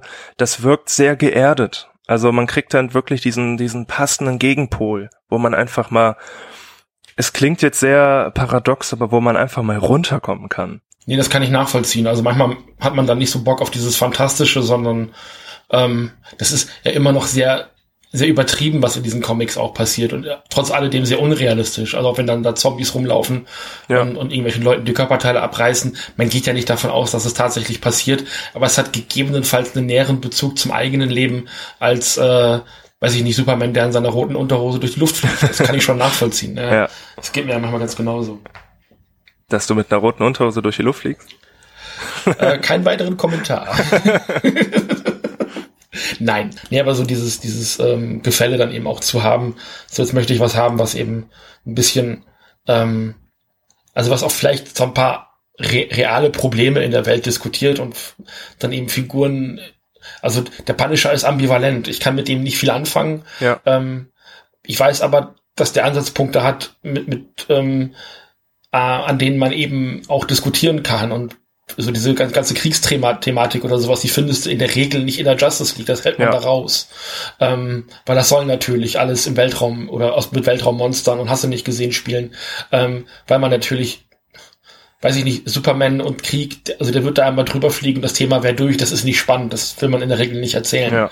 Ähm, und ich kann dann schon verstehen, dass man sagt, okay, dann nehme ich eine Figur, die jetzt nicht per se alle möglichen Superkräfte hat, sondern halt nur besonders gut schießen kann und ansonsten vielleicht auch politisch ein bisschen ambivalent ist, an der man dann eben diese Geschichten auch vernünftig erzählen kann und auch diskutieren kann. Ne? Ich habe jetzt beim Punisher natürlich jetzt keine Werkskenntnis. Ich, ich habe, glaube ich, das Einzige, was ich gelesen habe, war Space Punisher. Das mhm. wird ja wahrscheinlich auch was sagen. Ja. Ähm, das ist natürlich genau wieder diese andere Kategorie, ne? Das ist überdreht und abgedreht und bunt und so. Ja. Ähm, genau. aber auch, auch das braucht der Charakter manchmal. Mhm. Also es gab auch vor, vor einigen Jahren eine Story, die hieß äh, Frankencastle. Da war ja. Frank Castle dann halt so eine Mischung aus dem Zombie und Frankenstein. Äh, hat tatsächlich gar nicht so viele Fans, aber ich fand auch die Story eigentlich ganz okay, weil es gibt einfach diesen, diesen, also selbst wenn die Story nicht toll ist, da freut man sich dann umso mehr, wenn der Punisher wieder in Crime Alley ist. ja, willst du dann zu deinem nächsten Werk kommen? Ja, ich hab's wieder bunt und hübsch. So. Nice. ähm, genau. Ähm, wie gesagt, ein äh, Comic aus dem DC-Label von Wonder Comics, die eben an äh, etwas ältere Kinder dann schon gerichtet sind. Ähm, nämlich äh, die Wonder Twins äh, mit dem, also Band 1 mit dem Titel Activate, äh, geschrieben von Mark Russell, gezeichnet von Stephen Byrne, den man immer sehr gut angucken kann, äh, wie ich finde. Also es, ich habe jetzt nicht, bin jetzt auch tatsächlich, was so Superhelden-Comics angeht, nicht mehr so richtig up to date, weil ich so dieses Einzelheftlesen aufgehört habe. Aber Stephen Byrne habe ich immer noch als sehr, ähm, sehr schön und und und äh, wie soll man das sagen? Äh, augenfreundlich in Erinnerung. Und ähm, wenn er mal so Fanart auf Twitter postet, ist das auch immer ein Highlight. Also Stephen Byrne kann man sich sehr gut angucken. Ähm, ist geschrieben, nee, das habe ich ja schon gesagt, genau. Ähm, die Wonder Twins, äh, ich weiß nicht, sagen dir die Wonder Twins was? Nicht direkt. Nicht direkt. Die sind damals in den 70ern erfunden worden, möchte ich mal sagen, für eine äh, Zeichentrickserie der Justice League, die hießen die Super Friends. Ich glaube, wenn ich mich nicht komplett täusche, von Hanna-Barbera produziert. Äh, also die gleichen Leute, die damals auch ähm, also die Familie Feuerstein und die Jetsons und sowas gemacht haben und Scooby-Doo auch, die haben dann eben auch diese Super Friends ähm, auf den Markt gebracht und Teil dieser Super Friends waren eben auch die beiden ähm, äh, Power Twins, Power Twins, Wonder Twins, was ist denn heute los? ähm, genau, ähm, das sind ähm, äh, die Geschwister äh, Jaina und San und die haben halt auch Superkräfte und ähm, das muss ich, ich muss mal gucken, das ist immer so ein bisschen komisch, weil äh, er kann sich in eine Form von Wasser verwandeln und sie sich in ein Tier. Das ist alles, was sie können. Und das klingt im ersten Moment ein bisschen ja, unaufregend.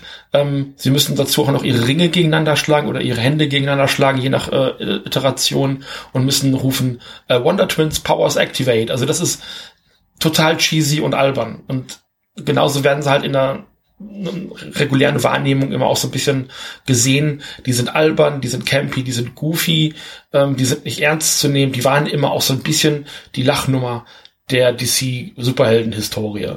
Und das ist eigentlich schade, weil das eigentlich Charaktere sind, die total liebevoll sind. Die haben niemandem was getan. Ähm, aber wenn man sich so andere Superhelden anguckt, die um die Zeit entstanden sind, dann merkt man schon, die waren vielleicht auch nicht so ganz richtig ernst gemeint. Und was ähm, Mark Russell und Stephen Byrne hier mit den Wonder Twins machen, ist, die in ein modernes Setting zu setzen, also in ein Setting, ähm, wie es die amerikanischen Kids wahrscheinlich ähm, heute kennen, also Highschool, ähm, älter werden ähm, und irgendwie mit dem ja, ähm, Privatleben auch klarzukommen, aber gleichzeitig auch so Superhelden in Ausbildung zu sein. Also die werden eben am Anfang der Geschichte so in die Justice League aufgenommen, so als Praktikanten, möchte ich fast sagen, müssen halt oft äh, Monitordienst schieben und werden so ein bisschen an Superhelden-Dasein herangeführt. Und das ist so das, was in diesem ersten Band eben auch passiert. Man hat sehr, sehr viele Auftritte verschiedener Superhelden aus dem DC-Universum. Also ähm, allein im ersten Kapitel tauchen sehr, sehr viele Charaktere, weiß ich nicht, Superman, Hawkman, Black Lightning sehe ich hier, Wonder Woman ist mit dabei. Ähm, und die interagieren natürlich auch mit diesen Figuren. Ähm, und dann eben auch ähm, also hier ist beispielsweise in einer der ersten Ausgaben ist auch Beast Boy mit dabei. Und denen passieren halt Dinge, die andere Jugendliche in dem Alter gegebenenfalls so ein bisschen aus der Bahn schmeißen würde. Und wahrscheinlich auch alle Jugendlichen in dem Alter so ein bisschen aus der Bahn schmeißen würden. Nämlich so dieses, ähm, ja, ich verliebe mich in jemanden, der eigentlich problematisch ist, aber ich kann das irgendwie nicht ausstellen. Ich muss irgendwie damit klarkommen, dass mein Crush plötzlich mit einem anderen Crush zusammen ist. Ähm, wie gehe ich damit um? Und die beiden sind einfach das sind einfach nette Leute. Also ich weiß nicht, wie man das beschreiben kann. Also oft hat man dann ja so Konflikte in Comics, wo dann einer so total rachsüchtig wird und dann gemein ist. Und ähm, Zen geht eben hin ähm, und ähm, äh, kriegt eben mit, dass äh, sein Crush mit einem anderen Typen unterwegs ist. Und er geht damit aber total erwachsen um und sagt, okay, ich kann äh, jetzt natürlich sauer sein und kann sie irgendwie äh, wegschieben von mir. Ähm, aber sein Umgang ist eben so, ja, also wenn ich jetzt mit ihr zusammen wäre, dann wäre das vielleicht nach zwei Wochen zu Ende gewesen, weil mein Gott, wir sind in der Highschool, was erwarte ich eigentlich? So habe ich unter Umständen einen Freund fürs Leben. Und das ist so ein, so ein, so ein, ha, so ein schöner Moment einfach, so jemanden zu haben, der damit so erwachsen und cool auch umgeht und feststellt, also keine Ahnung, ob das nochmal was wird, aber mir ist es halt wichtig, mit dieser Person im Kontakt zu bleiben. Und äh, genauso ist es eben mit, ähm, mit Jaina, die ähm, einen Typen kennenlernt, der sich später rausstellt als Mitglied dieser Superschurken-Gemeinschaft. Man sieht dann also auch so eine, so eine Convention von Superschurken. Und es wirkt so ein bisschen wie die Diskussion, ja, was ist, äh, wenn sich mein, äh, mein Crush rausstellt als irgend so ein ähm, Alternative Right, ähm, Make America Great Again Typi. Und das ist so ihr Konflikt, den sie dann eben mit ihrer Liebesgeschichte aus, äh, auseinanderhalten muss. Ähm, oder aus, ähm, diskutieren muss mit sich selber auch. Das ist ganz spannend. Und nebenher lösen die halt natürlich auch noch einen Superheldenfall auf eigene Faust, was cool ist. Da ist nämlich ein Superschurke, der kann ähm, die Geister tauschen mit anderen Menschen, landet im Gefängnis und tauscht dann eben ähm, seinen Geist mit dem Gefängniswärter und kommt so eben frei und ähm, er ähm, möchte eben, äh, das ist so sein Druckmittel für seinen Plot, möchte eben die äh, Gedanken aller Menschen äh, zu Zeitpunkt X irgendwie stören oder durcheinander bringen, mehr oder weniger, so dass niemand mehr ist, wer er selber ist. Und das ist auch so ein Punkt, wo es in diesem Comic drum geht. Es geht so um Identitätsfindung. Also äh, Pubertät, ähm, dann ähm, so wie, wie gehe ich als äh, junger Mensch mit meiner Umwelt um? Und das kriegt der Comic halt oder diese Geschichte halt eben ganz wunderbar hin. Und nebenher ist es auch noch komplett verrückt, also da rennen auch irgendwelche Schurken rum, die man nicht kennt, die wahrscheinlich für diese Story entweder neu erfunden worden sind ähm, oder damals genauso wie die äh, Wonder Twins selber ähm, irgendwann mal erfunden worden sind und dann nie wieder benutzt worden sind, keine Ahnung. Also ähm, irgendwie so eine alte Lady, die irgendwie äh, mit ihrem Handy immer ähm, schlechte Gedanken auslösen kann und ähm, wie so eine Karen eigentlich wirkt, die dann immer hingeht und sagt, ich will ja bei dem Manager sprechen, so, so eine ist das dann. Also es ist schon, es ist richtig, richtig cool und ähm, die Hauptfiguren eben, die Wonder Twins sind total sympathisch ähm, und man darf das nicht unterschätzen. Also der eine kann sich halt in Wasser verwandeln und sich halt in ein Tier. Das, das sieht im ersten Moment komisch aus, aber wenn sie dann als Gorilla über den Bildschirm rennt und er den Schurken ähm, als äh, Eisfläche oder sowas zu Fall bringt, das ist schon effektiv. Das funktioniert schon. Ne? Ähm, oder irgendwann ähm, zu Dampf wird und, und ähm, irgendwie durch den Raum schweben kann, wie so ein Geist und so ein Gespenst. Also ähm, das wirkt im ersten Moment definitiv ein bisschen albern, ein bisschen kindisch, aber es ist erstaunlich effektiv. Und das kriegen, ähm, kriegt das Kreativteam hier sehr, sehr gut hin. Ähm, eigentlich als, als Lachnummer vielleicht auch gemeint oder zumindest so wahrgenommene Helden ähm, wieder cool werden zu lassen und nachvollziehbar werden zu lassen. Also die werden hier wirklich, also die kriegen hier so eine Redemption, hätte ich fast gesagt, ja. Mhm. Ja, das klingt eigentlich auch wie so eine, so eine typische Coming-of-Age-Story, hm, wie genau. man, wie man es aus, aus äh, vielen Filmen kennt. Hm. Klingt auf jeden Fall sehr, ja, interessant. Und ich finde auch dieses, dieses Team, wie du es jetzt beschrieben hast, also da kann ich mir schon sehr gut vorstellen, dass da, ähm, ähm, ja, jetzt habe ich die Worte vergessen. also ich weiß nicht, falls da irgendwie eine Fortsetzung kommen sollte, könnte ich mir auch vorstellen, dass, da, dass man da noch richtig viel Potenzial drin hat. Also, also es soll, soll noch ein zweiter Band kommen und danach ist die Reihe, glaube ich, eingestellt. Also mhm. die war auf zwölf Hefte auch ausgelegt. Ja. Ähm, was ich okay finde, weil ähm, ich glaube, bei Jeff Lemire's ähm, Terrifics, da hat er die Reihe, glaube ich, auch nach dem zweiten Band und nach dem dritten, glaube ich, spätestens verlassen. Ja. Aber die Reihe läuft halt immer noch. Und die Frage ist, wenn Jeff Lemire da nicht mehr draufsteht, warum soll ich es denn noch lesen? Es ist halt ein Superhelden-Comic, ein ja. beliebiges Superhelden-Team-Comic. Ja. Und Jeff Lemire hat da halt in seinen Bänden ähm, seine eigene Twist so mit reingegeben. Schwierig halt. Also manchmal mehr anderen so Serien auch unfassbar aus. Und ja. ähm, das ist, wenn du halt von vornherein sagst, okay, wir haben zwölf Hefte, also zwei Story-Arcs, das ist ja meistens so sechs Hefte, ein Story-Arc, ähm, dann weißt du halt, wie viel Geschichte du erzählen kannst und kannst es dann eben auch genauso aufbauen. Ja, klar. Das finde ich inzwischen einfach also für mich auch, so wie ich Comics inzwischen konsumiere, für mich passender. Ja, ich finde auch, ich bin mittlerweile auch mehr ein Fan davon, wo ich mir denke, wenn irgendwie eine Story erzählt ist, dann muss man sie nicht noch in die Länge ziehen. Also, ja. ähm, ich, das ist jetzt, das ist jetzt so ein Beispiel wieder, äh, da komme ich noch mal kurz auf den Punisher zurück. Nachdem Garth Ennis die Marvel Max-Reihe verlassen hat, ist sie trotzdem weitergelaufen. Und da gibt's tolle Comics in dieser Fortsetzung, aber es hat nie wirklich die Klasse erreicht, wie es vorher war mit Garth Ennis. Und deswegen weiß ich auf jeden Fall, was du da meinst. Also wenn man irgendwie von vornherein sagt, die Story soll irgendwie zwölf, Hef zwölf Hefte umfassen, dann sollte es das vielleicht danach auch gewesen sein. Weil das ist ja wie bei Filmen heutzutage. Irgendwie, man hat irgendwie eine coole Trilogie und dann weiß nicht, werden sechs Filme draus, dann werden sieben, acht und weiß der Henker wie viele. Und irgendwie denkt man sich dann nach dem zehnten Teil so, yo, aber irgendwie war nach Teil drei die Luft raus. Ja. Ja, und gerade in Bezug an, an Comics ist es halt so, so eine laufende Serie zu haben, sowas wie Wonder Woman, Batman oder sowas, da kann dann auch schon mal gerne Heft 60 draufstehen. Ja. Ähm, wenn man dann meint, das sammeln zu müssen, ist das okay. Ähm, ich möchte aber vielleicht auch mal, keine Ahnung, Autor XY, wie geht der, wie geht die diese Figur an? Und äh, die kriegt sechs Hefte und kann das eben erzählen. Und dann kann ich dieses kann ich das erste Heft wegen meiner lesen, merke, ist nichts für mich, dann warte ich ein halbes Jahr und dann kommt die nächste Person. Also das ist ja so ein bisschen genau dieses Modell, was da gerade versucht wird, so dieses, wir bringen im Grunde genommen Material, Material raus für einen abgeschlossenen Sammelband, ähm, da kann sich ein Kreativ drin dann austoben und dann kommt das nächste ein halbes Jahr später und äh, tobt sich wieder an den gleichen Figuren aus. Ja. Und ich werde aber nicht in Anführungszeichen künstlich gezwungen, diese Heftserie weiter zu sammeln.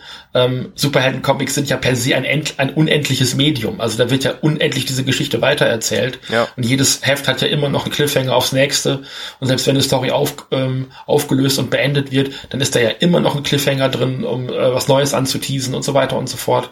Ähm, das ist, glaube ich, auch so der Grund, warum ich aus diesen Superhelden-Serien, so aus äh, Superman, Wonder Woman und so weiter und Spider-Man ja auch vor vielen Jahren schon irgendwann mal ausgestiegen bin, weil ich gedacht habe, okay, man hat mit diesen Figuren einfach niemals einen natürlichen Endpunkt. Nicht mal, wenn sie sterben, weil es kommt ja jemand nach, der diese Rolle ein, einnimmt und erfüllt. Ähm, und deswegen finde ich halt so diese, zumindestens in absehbarer Zeit abgeschlossenen äh, Comicbände im Moment für mich so attraktiv, weil sie eben eine, ähm, eine, also eigentlich wie ein Roman, einen abgeschlossenen, also einen Storybogen haben, der in sich abgeschlossen ist. Und klar, ich kann da traurig sein und sagen, oh, schade, es kommt nächsten Monat kein Heft mehr von den Wonder Twins raus, weil die Geschichte zu Ende erzählt ist. Da kann ich mich dann aber noch mehr, mehr drauf freuen, wenn tatsächlich ein neues Kreativteam das wieder neu, neu an, in Angriff nimmt. Hab mich dann aber eben auch nicht irgendwie so an eine im Grunde genommen unendliche Geschichte wie bei Wonder Woman oder sowas gebunden und kann dann einfach sagen, ähm, keine Ahnung, bei Wonder Woman kann ich auch hingehen. Mich interessiert das Kreativteam, was aktuell schreibt. Ich habe gehört, die Story ist interessant. Dann hole ich mir den Sammelband. Aber keine Ahnung, als, als dann irgendwann das dritte Mal oder sowas bei den Wonder Woman Heften das Kreativteam gewechselt ist und ich mit gar nichts mehr zufrieden war, habe ich halt aufgehört, Einzelhefte zu kaufen, fast komplett, ja. weil es mich halt immer nur noch aufgeregt hat. So dieses, ja, du wartest vier Wochen darauf, dass du zehn Minuten äh, ein Heft liest und dann wartest du noch mal irgendwie vier Wochen und keine Ahnung. Ähm, und Bis es dann wieder so gut wird. Ne? Ja, genau, zum Beispiel. Also so dieses, na, ich, ich kaufe es mal so lange weiter, bis es wieder gut ist, ja genau. Ähm, ja, ich, und dann wird es vielleicht auch nicht wieder gut. Und, oder man, es gefällt einem einfach ja, auch nicht. Das reicht ja schon vollkommen aus. Ne? Ja, ich verstehe dich da auf jeden Fall total. Ähm, bei mir ist es so, ich habe auf jeden Fall monatliche Heftserien, die ich lese. Zum Beispiel Batman. Und da sind wir auch direkt bei einem Beispiel. In dem Run von Tom King, der jetzt diesen Monat seine, ja, seinen Abschluss bekommen hat, da gab's im Mittelteil von dem Run einen Arc, der hieß die Hochzeit. Und alles, was vor, während und nach dieser Hochzeit passiert ist, ging mir so tierisch auf den Sack. Mhm. Also, ich weiß, der, der Run hat tatsächlich auch viele Fürsprecher, aber, äh, beziehungsweise dieser Arc, aber ich fand ihn einfach so unglaublich lame. mhm. Also, da gab's, wie du jetzt als passendes Beispiel auch gesagt hast, da gab's teilweise ich glaube, es waren drei Monate am Stück, wo ich einfach jeden Monat diese neue Batman-Issue hatte und mir dachte so, oh, ist es vielleicht jetzt vorbei? Nein, scheiße. ähm, da muss, aber da muss ich sagen, danach wurde man mit einem wahnsinnigen Arc belohnt. Äh, Bane City, grandios. Ähm, aber ich weiß, was du meinst. Manchmal, manchmal liest man dann diese Monatshefte und denkt sich so, ey, das ist jetzt echt nicht so geil. Aber im Umkehrschluss denke ich mir, bei so einer Ongoing Series, da kann ich es eher mal verkraften, wenn da irgendwie eine Ausgabe bei ist, die jetzt halt wirklich nicht so toll ist. Ähm, und manchmal denke ich mir auch so, okay, ich greife mir jetzt lieber einen Comic aus meinem Regal, was einfach eine abgeschlossene Story ist, weil dann ist man auch irgendwie unabhängig und läuft nicht Gefahr, dass man dann irgendwie, weiß ich nicht, noch mal einen Monat warten muss, um zu wissen, wie es weitergeht. Weil manchmal möchte man ja einfach was lesen und dann ist auch gut. Also man möchte ja nicht jeden Tag irgendwie was lesen und immer und immer wieder wird man mit einem Cliffhanger konfrontiert. Äh, das ist ja auch irgendwann müßig. Ähm, und den Punkt, den du angesprochen hast mit ähm, ist eine Reihe noch gut, wenn wenn irgendwie der Autor wechselt. Äh, da hatte ich ja eben auch schon mal was zu gesagt, aber ich finde deinen Punkt auch ganz interessant, weil ähm, wenn ich jetzt irgendwie weiß ich nicht, ich lese die Justice League von, von Brian Hitch und die gefällt mir nicht wirklich. Ne? Dann macht man da vielleicht mal eine Pause und der nächste Autor ist dann jetzt aktuell tatsächlich Scott Snyder und mhm. das ist einer meiner Lieblingsautoren, dann da weiß ich einfach, das wird mir gefallen. Ja. Ähm, aber dafür gibt's ja auch heutzutage so massig viele Comics, ähm, wo man dann auch einfach diese Möglichkeit hat. Also ich bin mir sicher, es gab auch Zeiten, da äh, kam nicht wirklich viel an Comics raus und dann, ja, dann musste man das halt lesen, weil wenn man einen Comic haben wollte, dann blieb einem nichts anderes übrig. Und mhm. ähm, heutzutage kannst du sagen, okay, ich habe der Reihe jetzt drei Hefte lang eine, äh, eine Chance gelassen. Es interessiert mich nicht. Ich warte jetzt, bis irgendwie ein neuer Autor kommt oder ein neues Kreativteam und gebe der Sache dann noch mal eine Chance. Diese Möglichkeit hatte man ja früher teilweise gar nicht. Also gerade wenn man Deutsch gelesen hat, wo ja damals noch nicht alles weitestgehend alles dann auf Deutsch auch kam. Ich hatte gestern tatsächlich, äh, da kam ein Kumpel zum Zocken und wir haben mal so die aktuellen Games durchgeguckt hm. und dann ist uns aufgefallen, wie viel ja, Belanglosigkeit und Mist einfach momentan produziert wird. Ja. Und da habe ich zu ihm auch gesagt, ich so, ey, früher bist du mit irgendwie 20 Euro von Oma in den Laden gegangen, hast dir aus der Spielepyramide irgendein Game gekauft, wo das Cover irgendwie cool aussah. Und selbst wenn das Spiel der letzte Mist war, hast du es trotzdem gespielt, ja. weil irgendwie hattest du trotzdem noch Spaß damit. Genau. Und heute spielst du ein Spiel, zehn Minuten, es bockt nicht, ja, ab zum nächsten. Also da sieht man halt auch, und auch bei Comics, wie sich die Zeiten einfach geändert haben. Ich finde das halt so spannend, weil ich bin, bin glaube ich, seitdem ich halt hauptsächlich auf Englisch lese, stehe ich auch noch so ein bisschen in, der, in dieser Sonderposition, dass ich potenziell erstmal alles kriegen kann, was als Sammelband kommt.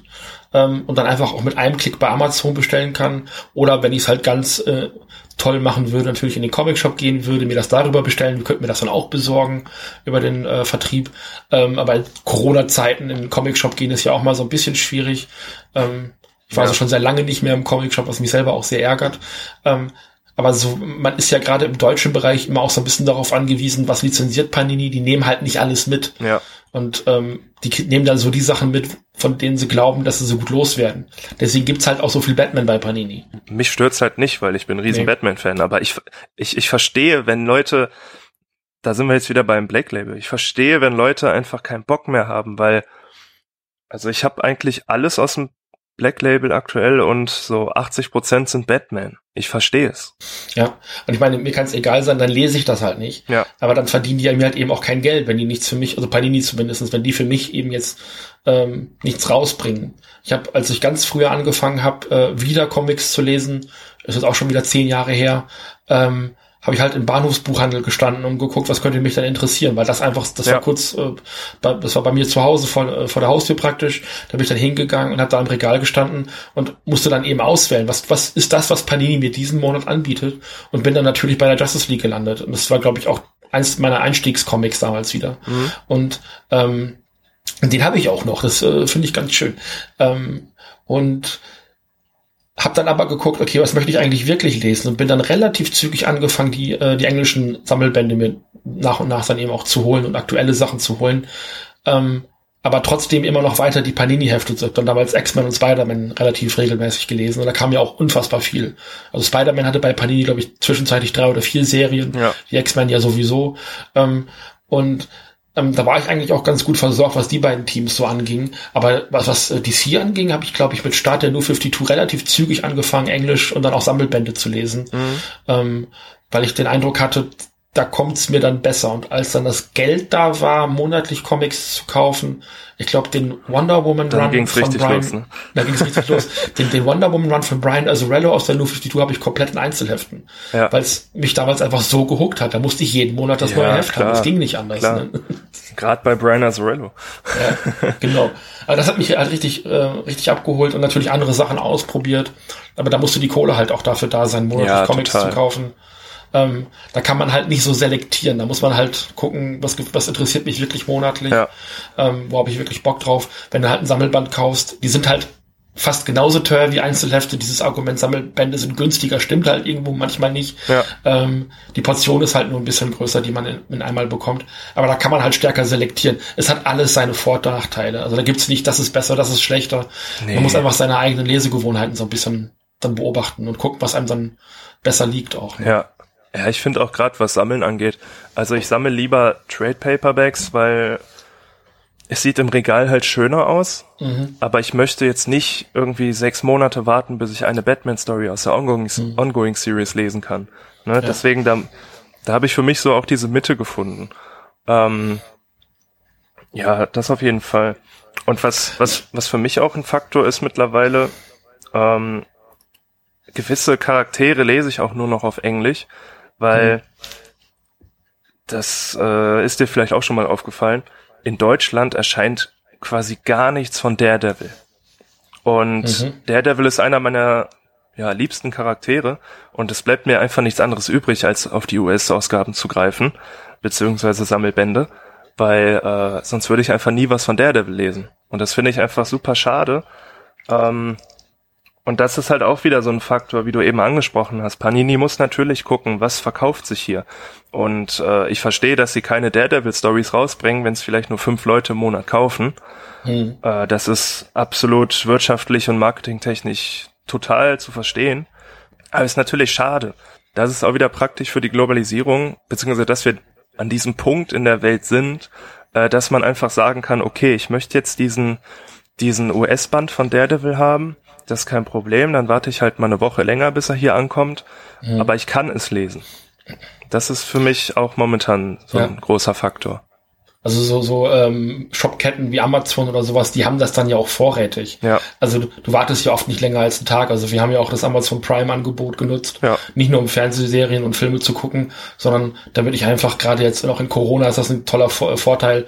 Ähm, wenn ich halt einen Comic haben möchte, dann habe ich den, wenn es gut läuft, in zwei Tagen. Genau. So, das ist halt, halt ein Vorteil mit dem weiteren Vorteil, dass wir hier in Leipzig halt auch eine der ähm, äh, der äh, Zentren von Amazon auch direkt haben. Ja das, das, manchmal habe ich die Sachen wirklich am nächsten Tag und das ist echt, echt äh, angenehm. Ja, und, wir, wir, äh, haben wir haben es auf jeden Fall richtig gemacht. Ich wohne auch bei einem Zentrum. Ah, sehr gut. Oder Same Day Delivery. Halleluja. Ah, das, hat, das hat bei mir tatsächlich einmal geklappt. Also das, naja, gucken wir mal. Aber nächsten Tag, nächsten Tag ist auf jeden Fall drin. Ja. Ähm, und also da muss man halt auch äh, schauen, wo kriegt man es her, wie bekommt man es und wie ist es dann auch sinnvoll. Und ich spreche halt gut Englisch, ich gucke meine Filme ja. und Serien auch auf Englisch. Warum soll ich dann meine Comics nicht genauso genießen? Ja, eben. Ähm, ne? Vor allem, dass da sprachlich auch teilweise ein Faktor ist. Also äh, manchmal lese ich einen Comic auf Deutsch, wo ich mir denke, so, da ist bestimmt im Englischen einiges geiler gewesen. Mhm. Und ähm, deswegen, ich, ich lese auch viel auf Englisch mittlerweile und manches lese ich auch tatsächlich lieber auf Englisch, weil einfach da dieser, dieser gewisse Slang einfach manchmal da ist, ja. der auch mit zur Atmosphäre beiträgt. Und das ist gerade noch ein Punkt, das fand ich ganz schön mit den Einzelheften und den äh, Sammelbänden und dem Verstauen. Ähm, ich habe gerade aktuell das Problem, ich weiß nicht mehr, wo mit den Einzelheften von früher, wo ich damit hin soll. Ich will die eigentlich loswerden. Ja. Ich bin damit jetzt schon zweimal umgezogen mit den Heften in relativ kurzer Zeit. Und ähm, also einmal von meinem alten Wohnort nach Stuttgart zu meiner Freundin und dann sind wir gemeinsam hier nach Leipzig gezogen. Ja. Und das, das in einem Zeitraum von unter einem Jahr. Das heißt, wir mussten eben auch zweimal meine Comic-Hefte mitnehmen. Ja. ich will die eigentlich loswerden. Gerade meine ganzen alten Spider-Man-Hefte. Was soll ich denn damit noch? Also das ist auch so ein, ich bin kein Sammler. Ihr, wenn ihr Sammler seid und ihr wolltet alte Spider-Man-Comics von Panini haben, ähm, so um Nummer 100 rum. Äh, ich habe auch das Nummer 100 Variant mit unserem äh, eigenen Comic-Shop-Logo drauf damals. Äh, bitte melden, ich will die Kram loswerden. Unterstützt den Mann. genau. Ähm, also ich weiß es einfach nicht. Die sind jetzt inzwischen, wir haben ein neues Regal im Arbeitszimmer, was auch so ein bisschen unser Stauraum ist, äh, aufgebaut. Ja. Und da stehen die jetzt erstmal drin, aber die sind eigentlich im Weg. Ne? Und das ist so, ähm, ich finde das wahnsinnig schade, dass dann, die haben für mich persönlich den Wert verloren, weil sie eben nicht so leicht zu verstauen sind wie so ein Sammelband, der einfach schmal ins Regal reingeht und nicht ja. in äh, Papier und Plastik eingepackt in eine Kiste. Ja, so, das ist halt ja. schon echt ein Problem. Und deswegen bin ich halt für mich auch irgendwann hingegangen. Also klar, so ein deutsches Comic-Heft von einem Indie-Künstler, das kriegst du halt manchmal einfach nur in so einem Floppy-Heft. Das Ja. ist dann halt einfach so. Das ist dann auch okay. Ähm, aber weiß ich nicht, wenn ich die Wahl habe, ein halbes Jahr zu warten und ähm, du kennst das wahrscheinlich auch, der Lesestapel ist ja immer sehr groß, Ja. dann lese ich halt natürlich etwas anderes. So dann warte ich halt drauf. Das passt dann schon irgendwie. Ja, manche Sachen verstauen, verstauben einfach ewig auf dem Lesestapel, weil immer was Ja. Neues kommt. Kann auch, ja. Wer kennt's nicht? es sind halt so, es ist halt viel Fluktuation da und aber so ich bin einfach auch geduldiger geworden, was meine Comic-Hefte angeht. Ähm, als ich vorher die Einzelhefte äh, bekommen hatte und die sind dann am Mittwoch in Amerika rausgekommen, dann habe ich aber ab Donnerstag im Comicshop gesessen und gesagt, wo ist mein Comic-Heft? So, das ist so. Kenne ich. Kenne ich. Ähm, wir hatten eben nicht so, also in Berlin gibt's ja ein paar Läden, die das also wirklich dann auch exakt an den Tagen im Regal stehen haben, was ich ganz schön finde, weil ich weiß nicht, ob es da auch, äh, wo du herkommst, das so ist. Ähm, aber ähm, bei uns damals, ich habe in so einem 70.000 Einwohner äh, Dorf, möchte man fast schon sagen, Mhm. gewohnt. Ähm, also wenn die US-Comics da eine Woche nach Veröffentlichung in Amerika kamen, dann war das schnell. Das ist schnell, ja. Und, ja, und das ist so ähm, schon auch ein Problem, wenn man dann wirklich eilig weiterlesen möchte. Ähm, dann habe ich dann irgendwann auch gesagt, okay, dann warte ich halt noch ein halbes Jahr länger. Dann ist das auch okay. Ja. Oder wenn das Geld halt da ist, mache ich halt einen großen Haul und klicke mir gleich drei, vier Sachen gleichzeitig, die dann schon länger auf der Wunsch, äh, Wunschliste liegen und habe sie dann auch erstmal zu Hause. Aber ja, wie du gerade schon sagtest, Sachen verstauben dann, weil irgendwas Cooleres Neues reinkommt. Ne? Ja. Genau. Das ist halt, manchmal will man es auch einfach nur haben und dann. Genau. Das kenne ich auch sehr gut. Einfach erstmal haben. Ja. Man muss es sofort am Release haben, aber man liest es ein Jahr später. Ähm, ich habe mir damals, als der Film kam, habe ich mir Eichel Giants geholt in diesem, ja. in dieser neuen Ausgabe, in diesem großen Sammelband. Mhm. Äh, ich habe den bis heute nicht gelesen und das ärgert mich. Es ärgert mich so wahnsinnig. Ja. Ja, ja wer kennt's nicht, ne?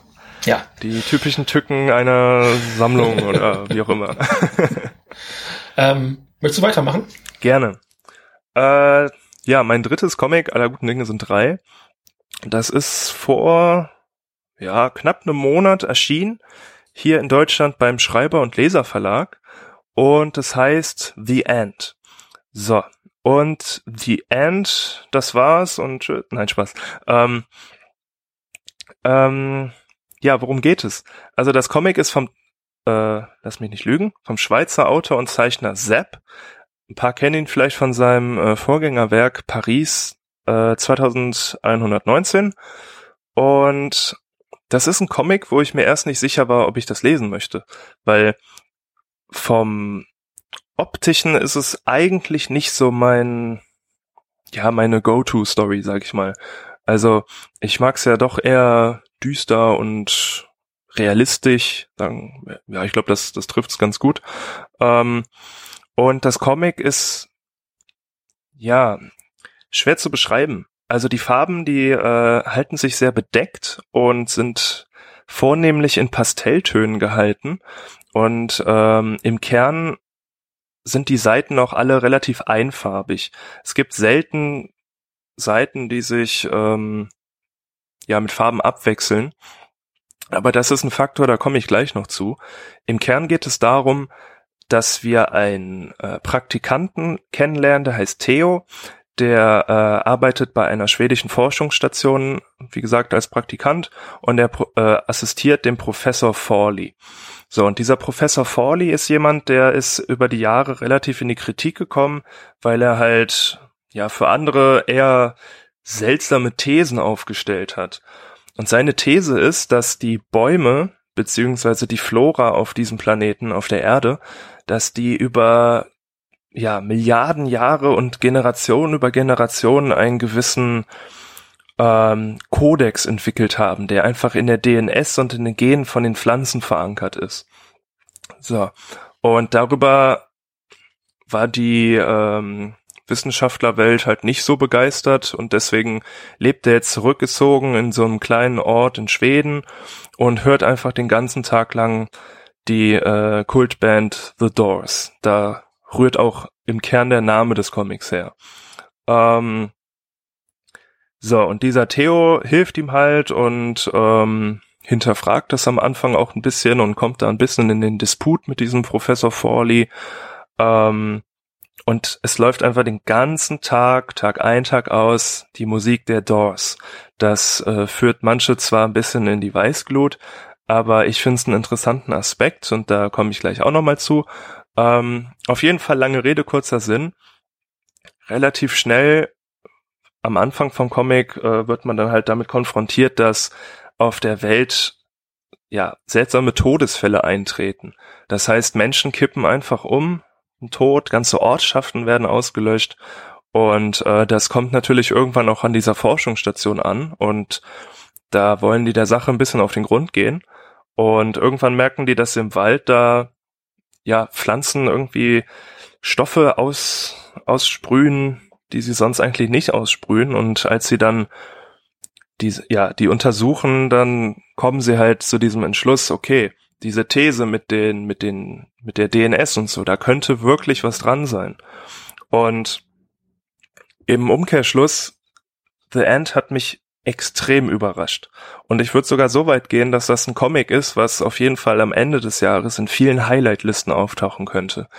Weil das Comic ist nicht lang. Es ist als Hardcover erschienen, hat 96 Seiten.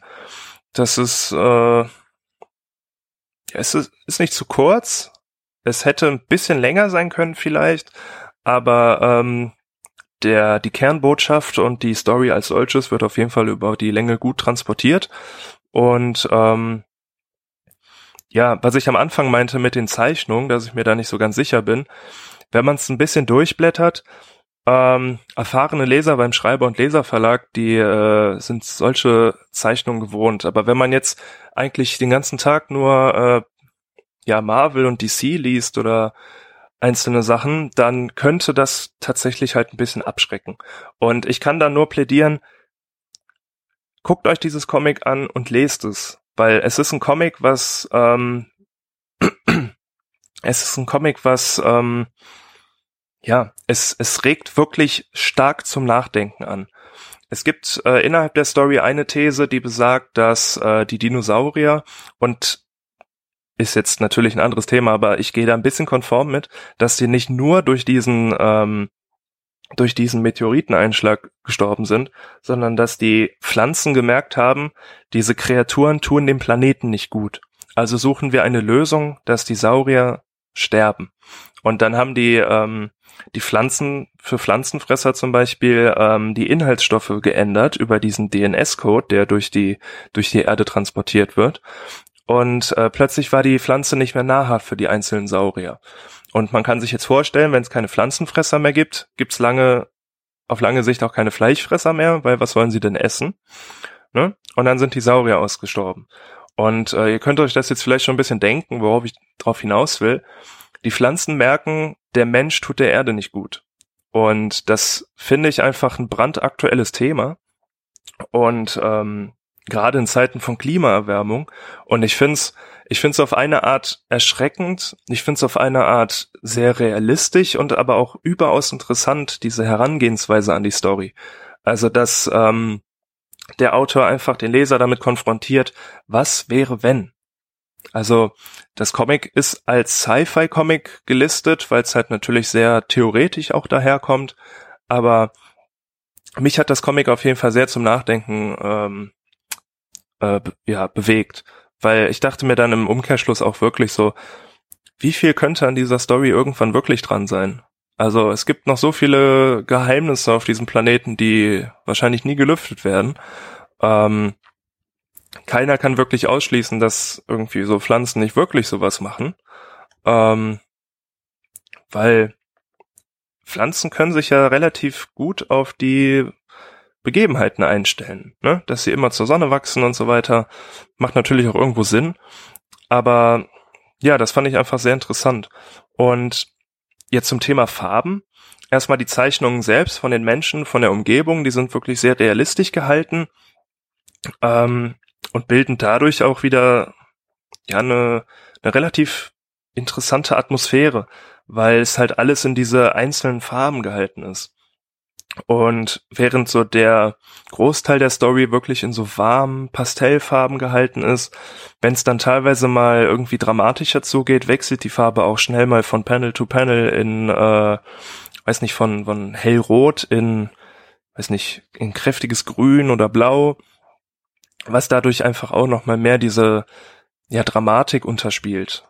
Und ähm, was ich dann noch sehr interessant fand, also ich bin, ich mag die Band sowieso, aber dadurch, dass häufig die äh, diversen Zitate und, und Songs von den Doors eingespielt werden, ähm, der Titel The End passt schon sehr, sehr gut zur Story. Und ich finde einfach, dadurch wird nochmal extra diese Atmosphäre eingespielt. Wenn man jetzt nicht viel mit der Band anfangen kann, sieht man das vielleicht anders. Aber äh, wenn man sich wirklich auf die Story einlässt und da auch irgendwie nochmal drüber nachdenkt, ist das, also das Comic entfaltet sich wahnsinnig. Und ich bereue es auf keinen Fall, dass ich es gekauft und gelesen habe. Ähm, es ist einfach, ja, wie gesagt, also meine These ist, äh, dass es am Ende des Jahres in einigen Highlight-Listen auftauchen wird. Und es lohnt sich auch mal über den Tellerrand zu blicken, weil ähm, es ist einfach eine Story, die man im normalen Comic-Regal vielleicht nicht findet, neben Batman und der Justice League. Aber es lohnt sich, nach sowas mal zu suchen, weil auch da sind wir wieder beim Thema kontrastreich lesen. Manchmal braucht man sowas einfach, dass man einfach so diese, ja, einfach mal diesen, diesen Blick fürs andere bekommt. Hm. Ja, ich habe mir gerade mal äh, versucht, ein paar Bilder äh, aufzurufen und ich bin dann auf deinem Blog gelandet. Äh, relativ weit zügig. Äh, wird tatsächlich nicht so häufig besprochen, wie es aussieht. Ja. Ähm, von der Zeichnung her erinnert es mich eher so an so franco-belgische Nummern. Mhm, genau. Ähm, also wenn man sowas mag, das ist auch relativ typisch für, für Schreiber und Leser und für Splitter, so für die Verlage, ja. ähm, der Zeichenstil. Ähm, also ich finde, das mit der Farbgebung ist mutig, weil es dann ja doch relativ, äh, wie sagt man, monochrom wirkt, aber ist es ja nicht. Ist ja immer noch so eine Farbe mehr dabei. Ähm, ich glaube, das würde ich mir tatsächlich auch mal auf den Wunschzettel legen. Das sieht ganz gut aus. Ja, ja mach das. Also ich kann es nur empfehlen. Also man muss dazu sagen, es hat ein paar Längen, so das kann man jetzt nicht von der Hand weisen, aber, mhm. aber weiß nicht, ich kann da eigentlich ganz gut drüber hinwegsehen.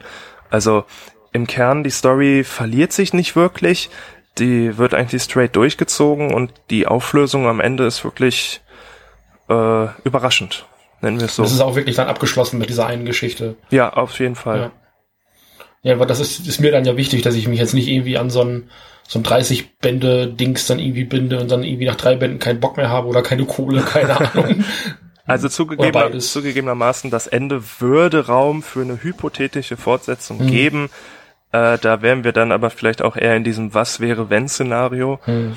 Aber im Kern ist die Story definitiv in sich abgeschlossen und ich glaube eigentlich auch nicht, dass da noch was kommt, weil ich glaube, das würde sonst auch wieder ein bisschen den Reiz verfälschen. Ja. Also da gucke ich definitiv rein. Ähm, also gerade durch die aktuelle Thematik, Zeichenstil gefällt mir sehr gut. Ja. Mit den Farben muss ich mal gucken, wie gut ich kann man ja vielleicht auch mal bei Amazon reingucken, dann ins Buch. Ähm, die Funktion gibt's ja. Ja. Ähm, Nee, das klingt und sieht, möchte ich jetzt auch gar nicht großartig weiter darüber diskutieren, leider, weil ich dann selber lesen möchte. es ist auch schwierig, da über die ja. Story nicht viel zu spoilern, weil im Kern kann man nur effektiv was über die ersten paar Seiten sagen, ohne dann wirklich zu tief ins Detail zu mhm. gehen, weil es ist wirklich eine dieser Stories, wo man, wo man sich einfach von, ja, man muss sich einfach drin fallen lassen. Auch gar nicht zu viel drüber informieren vorher, einfach lesen und genießen. Das werde ich tun. Das klingt sehr, sehr spannend. Vielen Dank. Gerne. ähm, dann würde ich jetzt ganz frech einfach zu meinem weiteren, das wäre dein letztes gewesen, ne? Das war mein letztes, ja. Ja, weil ich hätte noch zwei, da machen wir die noch schnell. Ja, klar. Genau, aber nacheinander. Ähm, Nochmal aus dem DC-Universum, weil man, glaube ich, gemerkt hat, da bin ich großer Fan davon. Ich habe versucht, so einen Querschnitt dieses Mal zu äh, nehmen aus dem DC-Universum, ähm, aus verschiedenen Zielgruppen. Ähm, also eben die ersten beiden definitiv für Kinder. Das, was ich jetzt habe, ist nicht für Kinder. Ähm, ist zwar ein Superhelden-Comic, aber ähm, ist auch keine, ist es eine Altersempfehlung drauf. Ich finde das inzwischen auch nicht mehr. Früher waren die immer in den Barcodes drin. Heute ist das nicht mehr. Oder irgendwo wenigstens an der Seite. Das macht man nicht mehr. Warum macht man das nicht mehr? Ich verstehe das nicht. Naja, ähm, und zwar habe ich von ähm, Cecil Castellucci, äh, Adriana und Adriana Melo ähm, den Band Female Furies. Ähm, eine Geschichte aus dem Fourth World Universum wurde am Anfang so ein bisschen als Zusatzcomic zu Tom Kings Mr. Miracle verkauft, geht aber in eine ganz andere Richtung. Ähm, und ich wusste auch erst gar nicht so richtig, worum es geht. Ähm, ich freue mich halt immer, wenn Geschichten aus dem Fourth World Universum erzählt werden, ähm, weil ich großer Fan äh, dieses, dieses Universums eben auch bin. Ich weiß nicht, ich kann ja mal erzählen, wie ich damals vor zehn Jahren angefangen habe, Comics zu lesen wieder. Ähm, ich habe auf der Arbeit gelangweilt im Internet gesurft, weil nichts zu tun war und äh, bin in einem Artikel zu Final Crisis gelandet, die ähm, Ende der 2000er Jahre bei DC äh, gelaufen ist und bin über diesen Artikel bei der Zoo Crew gelandet. Also Captain Carrot and His Amazing Zoo Crew. Das sind einfach so Tiersuperhelden aus den 80er Jahren und ähm, die kannte ich bis dahin nicht. Ich wusste nicht, dass es die gab. Und ich finde einfach alles mit lustigen Tieren äh, finde ich witzig, weil ich auch mit äh, Donald Duck und seinen Freunden aufgewachsen bin und habe gesagt, oh klasse, wenn es das noch als Superhelden gibt, umso besser. Und habe dann erstmal gesagt, okay, dann lese ich erstmal die Final Crisis, da kommen die ja drin vor. Und in der Final Crisis selber tatsächlich sind die auf drei Seiten oder so. Und ich habe von der Final Crisis, das ist so ein ganz typisches Grant Morrison Comic, einfach nichts verstanden. Und das lag nicht daran, dass mir die Kontinuität gefehlt hätte. Äh, das war schon alles okay, ähm, sondern weil ich zum Teil nicht wusste, wer diese ganzen Figuren sind, die da rumlaufen. Ähm, allen voran eben die New Gods. Ähm, Also irgendwelche überdimensionalen Überwesen, die äh, äh, also turmhoch die Menschen überragen, in anderen Sphären reisen, eigentlich mehr Konzept als äh, Lebewesen sind, ähm, die äh, dann eben, also die bösen Nugots in dem Fall, äh, die Erde einfallen. Ein paar der Figuren kannte ich, die waren in der Superman-Zeichentrickserie in den 90ern schon aufgetreten, also jemand wie Darkseid oder Granny Goodness, die waren mir ein Begriff, aber viel mehr wusste ich nicht.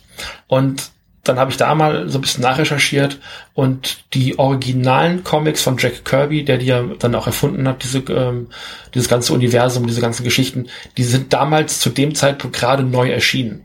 Und ähm, diese Fourth World Omnibus-Reihe. Und dann bin ich da eben eingestiegen und habe mir dann nach und nach über die Jahre diese Fourth World Comics zusammen ähm, gesammelt. Und das sind, äh, ich glaube, insgesamt vier Bände, ähm, die jetzt auch bei mir, bei mir immer noch heilig im Regal stehen. Das ist für mich ein heiliger Comic-Gral geworden, weil das einfach ein äh, ein Science-Fiction-Epos ist sondergleichen. Gar nicht so sehr ein Superhelden-Comic. Ähm, die Sachen gibt's da auch, weil auch eine Superman-Serie Teil dieses Fourth World Comic Opus ist, ähm, oder Epos ist es besser gesagt ist. Ähm, und aber es ist halt tatsächlich eher so was Politisches, was ähm, sehr Fantastisches. Ähm, und man hat, ich habe dann später herausgefunden, dass eben auch so Leute wie ähm, George Lucas sich eben an diesen Fourth World Comics orientiert haben, um später dann die äh, ganzen Konflikte in Star Wars aufzubauen. Und wenn man da mal genau hinguckt und die Sachen nebeneinander hält, das gleicht sich wirklich stark. Also die Beziehung der, der Vaterfiguren zu den Jungs, äh, also zu den Söhnen. Da gibt's eben zwei, zwei Söhne, einmal den Mr. Miracle, äh, Scott Free und den Orion. Ähm, die sind eben die Söhne dieser verfeindeten äh, Fraktionen und sowas. Und das sind alles Elemente, die George Lucas dann später äh, über Umwege auch in seinen Star Wars Kosmos übernommen hat und noch zwei, drei andere Dinge. Das ist ein anderes Thema, darum geht es gerade nicht.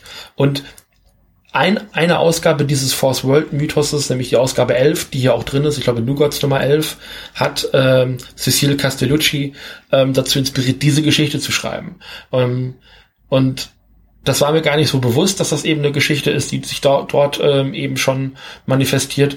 Ähm, und ich habe auch überrascht festgestellt, dass dieses eine Originalheft hier hinten noch enthalten ist. Ähm, finde das aber eine großartige Ergänzung. Also es ist nicht wirklich, ähm, du hattest gerade das, den Begriff ähm, Elseworld benutzt.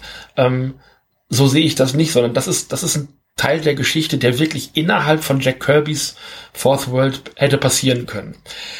So, lange Vorrede, äh, worum geht's eigentlich? Ähm, es geht um die ähm, titelgebenden Female Furies, angeführt von Big Barda, ähm, die man eben aus den ähm, DC Comics auch kennt. Die war auch mal Teil der Justice League und verschiedenen anderer Teams. Ähm, und eben auch die Ehefrau von Mr. Miracle, Scott Free, ähm, ist eben auch in den äh, Tom King Comics aufgetreten. Und ähm, man kriegt also diese, diese Einsatztruppe, diese Female Furies, wie sie gebildet wird, ähm, was für ein Stellenwert sie auf Apocalypse, auf dem Planeten der Nugots, der bösen Nugots eben auch haben. Und äh, um diese Figuren herum wird ein feministischer Befreiungskampf, ein Befreiungskrieg erzählt. Ähm, und eben nicht nur äh, dieser Gruppe, sondern auch ähm, ihre Anführerin Granny Goodness, die als äh, Frau innerhalb der bösen Nugots von Apocalypse äh, auch immer noch eine der schwächsten ist, obwohl sie eben diese Elite-Truppe an, an Superkämpferinnen, Kriegerinnen äh, befehligt. Und die sind äh, ranghöher als äh, die meisten anderen Soldaten auf ähm, Apocalypse und werden von denen aber trotzdem mit Füßen getreten. Und das ist, glaube ich, eine Geschichte, die viele Frauen entweder aus der Arbeitswelt oder aus sonstigen Situationen sehr gut kennen. Dass sie gegebenenfalls, obwohl sie Männern in vielen Bereichen überlegen sind, besser ausgebildet, ähm, besser, besseren Moralkompass haben und so weiter und so fort, trotzdem übergangen werden in all ihren Leistungen. Und das anhand ähm, eines einer so feindlichen Lebenswelt wie Apocalypse zu erzählen, finde ich genial, weil also diese Geschichte ist einfach voller Symbole und, und äh, Konzepte, ähm, die ähm, Sexismus, Rassismus, ähm, Frauenfeindlichkeit, toxische Männlichkeit, auch so ein Stück weit Cancel Culture schon ähm, in sich drin, also vermeintliche Cancel Culture schon so ein bisschen in sich tragen. Ähm, genau. ähm, eine der Kernfiguren ist, äh, jetzt muss ich eben den Namen jetzt, so, jetzt muss ich nichts Falsches sagen. Ähm, also Big Bada hatte ich ja schon erwähnt. Äh, ach Gott, jetzt finde ich den Namen dieser Figur nicht. Ähm, kann sich nur noch um Stunden handeln. Hier bitte schneiden. ähm,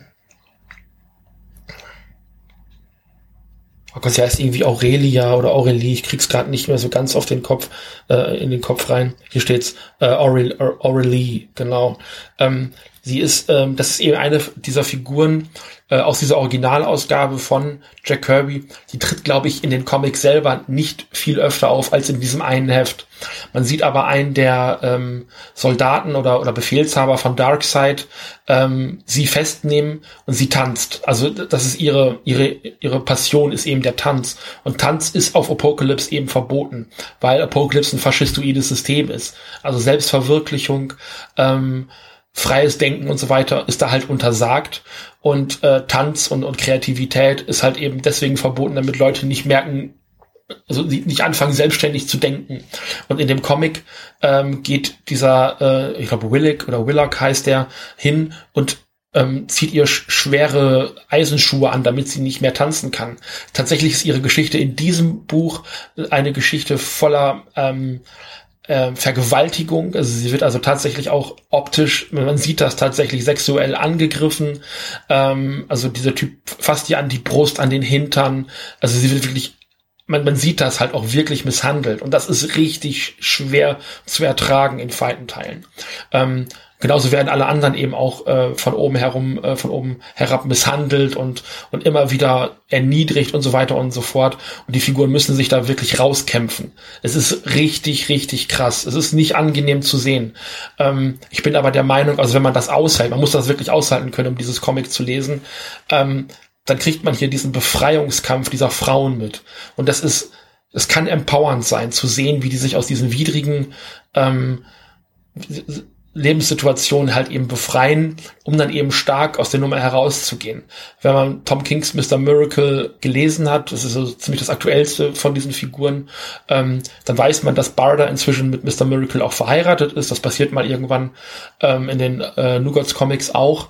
Und ähm, die leben inzwischen auf der Erde, haben ein relativ geordnetes Familienleben mit einem Kind und so weiter und so fort und sind auch Teil der Guten in Anführungszeichen. Und auch das ist eine Situation, die hier ähm, zu sehen ist. Also wir sehen den Moment, wo Big Barda ähm, äh, Scott Free mehr oder weniger sich unter den Arm klemmt und flieht und Mr. Miracle befreit. Und auch das ist halt ein empowernder Moment, weil ähm, weil das halt eine, eine, eine, eine Gesinnungsänderung ist, die Barda halt eben erstmal haben musste, zu sagen, okay, ähm, ich will jetzt irgendwas tun, was hier Apocalypse schadet, dass sie damit im Endeffekt den eigentlichen Plan von Darkseid erst ausgeführt hat, ist eine andere Diskussion. Also das geht dann eben auch stärker nochmal wieder in diesen Fourth World Mythos mit hinein. Ähm, aber sie hat halt irgendwann, kriegt sie, kommt sie an diesen Punkt zu sagen, ich will dieses System, dieses ähm, äh, also nicht nur Frauen und ähm, menschenfeindliches System, sondern einfach auch dieses lebensfeindliche System nicht mehr länger unterstützen und bricht dort raus, um eben Teil der guten Superhelden zu werden. Und ähm, also Mr. Miracle kommt am Rande auch vor, den wird man als äh, Bezugsperson dann wiedererkennen, wenn man nur die aktuellen Sachen eben kennt. Ähm, ich fand das richtig stark. Also mich hat das mitgenommen, mich hat das zum Teil wirklich fertig gemacht, weil nicht alle Figuren das überleben, äh, diese widrigen Umstände. Auch nicht alle von den Bösen. Und das geht wirklich ans Eingemachte. Das ist kein Comic für Superheldenfans unter 16 oder sowas. Also da darf man, ähm, also wenn man wirklich hartgesottenes erträgt, vielleicht mal so eben reinblättern. Ähm, also durch die Thematik ist das wirklich echt harter Tobak. Es ist wirklich, wirklich, also es ist auf der einen Seite schlimm, aber der Triumph, den die Figuren am Ende dieser Comic-Reihe dann eben auch erleben, ist dadurch umso größer. Und man fiebert, auch wenn's, also die Female Furies ähm, sind halt die Bösen und auch ohne Big Barda immer noch Schurken im äh, DC-Universum, aber man gönnt ihnen diesen Sieg am Ende. Man hat wirklich so ein bisschen Sympathy for the Devil, glaube ich. Das ist so der, der Punkt. Ähm, man hat wirklich, ähm, ähm, also man, man, man freut sich halt, dass sie diesen Kampf gewinnen, wenn, wenn dieser Kampf vielleicht auch nicht zu Ende ist, aber es ist so ein Etappenziel, was sie dann am Ende der Geschichte haben. Ähm, und Barda, die sich daraus sogar komplett befreien konnte. Und ähm, mich als Fourth World Fan ähm, der ganz alten Comics aus den 70ern hat das noch tausendmal mehr abgeholt, glaube ich, weil ich eben die originalen Comics kenne und weiß, dass Kirby damals versucht hat, diese Motive in seine Comics einzubauen, aber entweder nicht so richtig den Platz dafür hatte oder es nicht machen wollte, vielleicht auch nicht so richtig konnte, weil er nicht wusste, wie er es erzählen sollte. Aber sie sind in Ansätzen drin. Also das, was in dieser Geschichte passiert, ist nicht komplett neu dazu erfunden. Das sind Dinge, die Kirby mit in seinem, in seinem Werk schon drin hatte, die hier einfach nochmal ausformuliert werden. Ähm, wird definitiv, ich weiß nicht, ob es aus diesem Jahr ist oder schon letztes Jahr erschienen ist. Ich glaube, der Sammelband ist relativ neu. Ähm, das kann ich aber nochmal nachreichen. Also steht 2000, äh, das ist die Adresse, steht 2019 drin, kommt also aus dem letzten Jahr. Ähm, weiß ich nicht, wenn ich letztes Jahr eine Topliste gemacht hätte und dieses Comic schon gehabt hätte, wäre es wahrscheinlich drauf gelandet. Ähm, ist auf jeden Fall eins meiner liebsten Fourth World Comics von den neueren geworden. Mr. Miracle fand ich okay, hat mich nicht so ganz richtig überzeugt äh, im Endeffekt. Ähm, hier dieses äh, Comic aus der Fourth World Reihe hat mir deutlich besser gefallen. Ja, das klingt doch sehr vielversprechend. Genau. So, ich würde dann das letzte gleich einfach direkt anschließen. Ja. Ähm, genau. Ist auch äh, ein im weitesten Sinne, ich weiß nicht, ob feministisch das richtige Wort ist, aber auf jeden Fall auch ein progressives Comic. Äh, ein deutsches Comic, äh, beziehungsweise aus dem deutschen Verlag, nämlich aus dem Jaja Verlag, Küsse für Jet von äh, Joris Basbacker. Ähm, genau, ist eine, es wird halt ähm, im Untertitel geschrieben, eine Coming-of-Gender-Geschichte. ähm, also wir hatten ja eben schon mal Coming, Coming of Age, das ist ein bekanntes ja. Genre. Ähm, hier geht's eben um den äh, titelgebenden Jet, der äh, irgendwann in seiner Kindheit erinnert, dass er sich dem bei der Geburt zugehörigen Geschlecht nicht äh, zugehörig fühlt. Nee, Moment. Dem bei der Geburt zugewiesenen Geschlecht nicht zugehörig fühlt. Okay und ähm, hier eben in dieser Geschichte seine Transition macht. Also das ist eine Geschichte über einen Transmenschen. Und ähm, es ist im ersten Moment aufgebaut äh, wie eine Coming-of-Age-Geschichte, also wie so dieses, na, wir sind im Internat, irgendwo außerhalb von zu Hause, ähm, wir haben hier äh, also mehrere Jugendliche und so weiter und so fort. Und ähm, ähm, genau. Und also so wie man das so aus diesen, diesen 90er Jahre Teenie-Komödien, Dramas kennt, sowas wie Crazy oder Seventeen, das sind glaube ich so die bekanntesten aus der Zeit, ähm, aber dann eben nicht so mit diesem, oh, ich werde jetzt endlich äh, irgendwie zum, ähm, ich werde irgendwie zum äh, zum Erwachsenen oder habe da irgendwie meine Adoleszenz und ähm, werde ein besserer Mensch oder ein anderer Mensch, sondern Jet stellt halt fest, dass er halt eben keine sie ist, so ne? und ähm, muss damit eben klarkommen, zusätzlich zu, dem, zu der restlichen Pubertät. Ähm, und das ist eben auch eine Geschichte, ähm, die Joris Basbacker aus dem eigenen Leben erzählt. Äh, Joris Basbacker ist ein Transmann ähm, und ähm, erzählt diese Geschichte im Grunde genommen aus der eigenen Perspektive, aber eben mit fiktiven Figuren. Ähm, vom Zeichenstil ist es ein bisschen, man möchte das sagen, unbeholfen, ähm, weil es aber, glaube ich, auch nicht um die Zeichnung geht. Ähm, ich, da ist der Jaja Verlag, glaube ich, so ein bisschen auch ähm, prädestiniert für, weil da wirklich ein gewisser Stil auch im Programm vorherrscht, der immer sehr ähnlich aussieht. Das hat nicht viel mit realistischen Proportionen zu tun. Das ist ähnlich äh, eingefärbt ähm, wie der The End Comic, den du gerade hattest, also auch relativ äh, ähm, also weitestgehend blau, wenn ich das richtig sehe. Ich glaube, okay. die Farbe ändert sich nie. Äh, also eben nur mit so blauen Akzentfarben äh, versehen, also auch nicht durchgängig koloriert oder sowas. Ähm, die Zeichnungen fallen hier aber auch komplett in den Hintergrund. Es geht also wirklich nicht um das, was auf der visuellen Ebene passiert, sondern eher um das, was mit den Figuren im Inneren passiert. Und das also wie gesagt, das, was, was passiert, ist eben eine Coming-of-Age-Geschichte eigentlich, aber man sieht tatsächlich die Geschichte einer, einer, einer Transition, einer Geschlechts, ähm, im Grunde genommen an das eigene Innere. Aber dann eben auch mit allen dazugehörigen Problemen, dass, dass sich halt eben jemand nicht in seiner Haut wohlfühlt, die ihm mitgegeben worden ist und daran was ändern möchte und zum Ende hin eben auch den ganzen äh, bürokratischen Apparate dann in die äh, Gänge gesetzt werden muss, äh, also psychologische Gespräche, die erst anfangen müssen. Ähm, das ist also, ähm, ich habe äh, ein paar Transfreunde, also Menschen, ähm, mit genau so einer Geschichte, die mir erzählt haben, eine Transition ist fucking teuer, weil das keine Krankenkasse übernimmt, obwohl das eigentlich genauso sein sollte. Ne? Ähm, also alles, was irgendwie die eigene Gesundheit betrifft, sollte von der Krankenkasse übernommen werden, ganz egal welche Art. Und genau solche Sachen werden eben nicht übernommen. Und ähm, das ist halt, das sind halt Dinge, die werden am Ende zumindest noch angerissen. Es ist sehr persönlich, was hier erzählt wird. Es ist sehr ähm, erhellend, möchte ich es mal nennen, weil man als Mensch, der mit seinem Geburtsgeschlecht oder mit seinem zugewiesenen Geschlecht am Anfang des Lebens okay ist, da hat man einfach keine, keinen Bezug zu. Ich auch nicht. Und nur weil ich Menschen in meinem Freundeskreis habe, die das durchgemacht haben, heißt das nicht, dass ich Experte bin in dem Ding. Auf keinen Fall.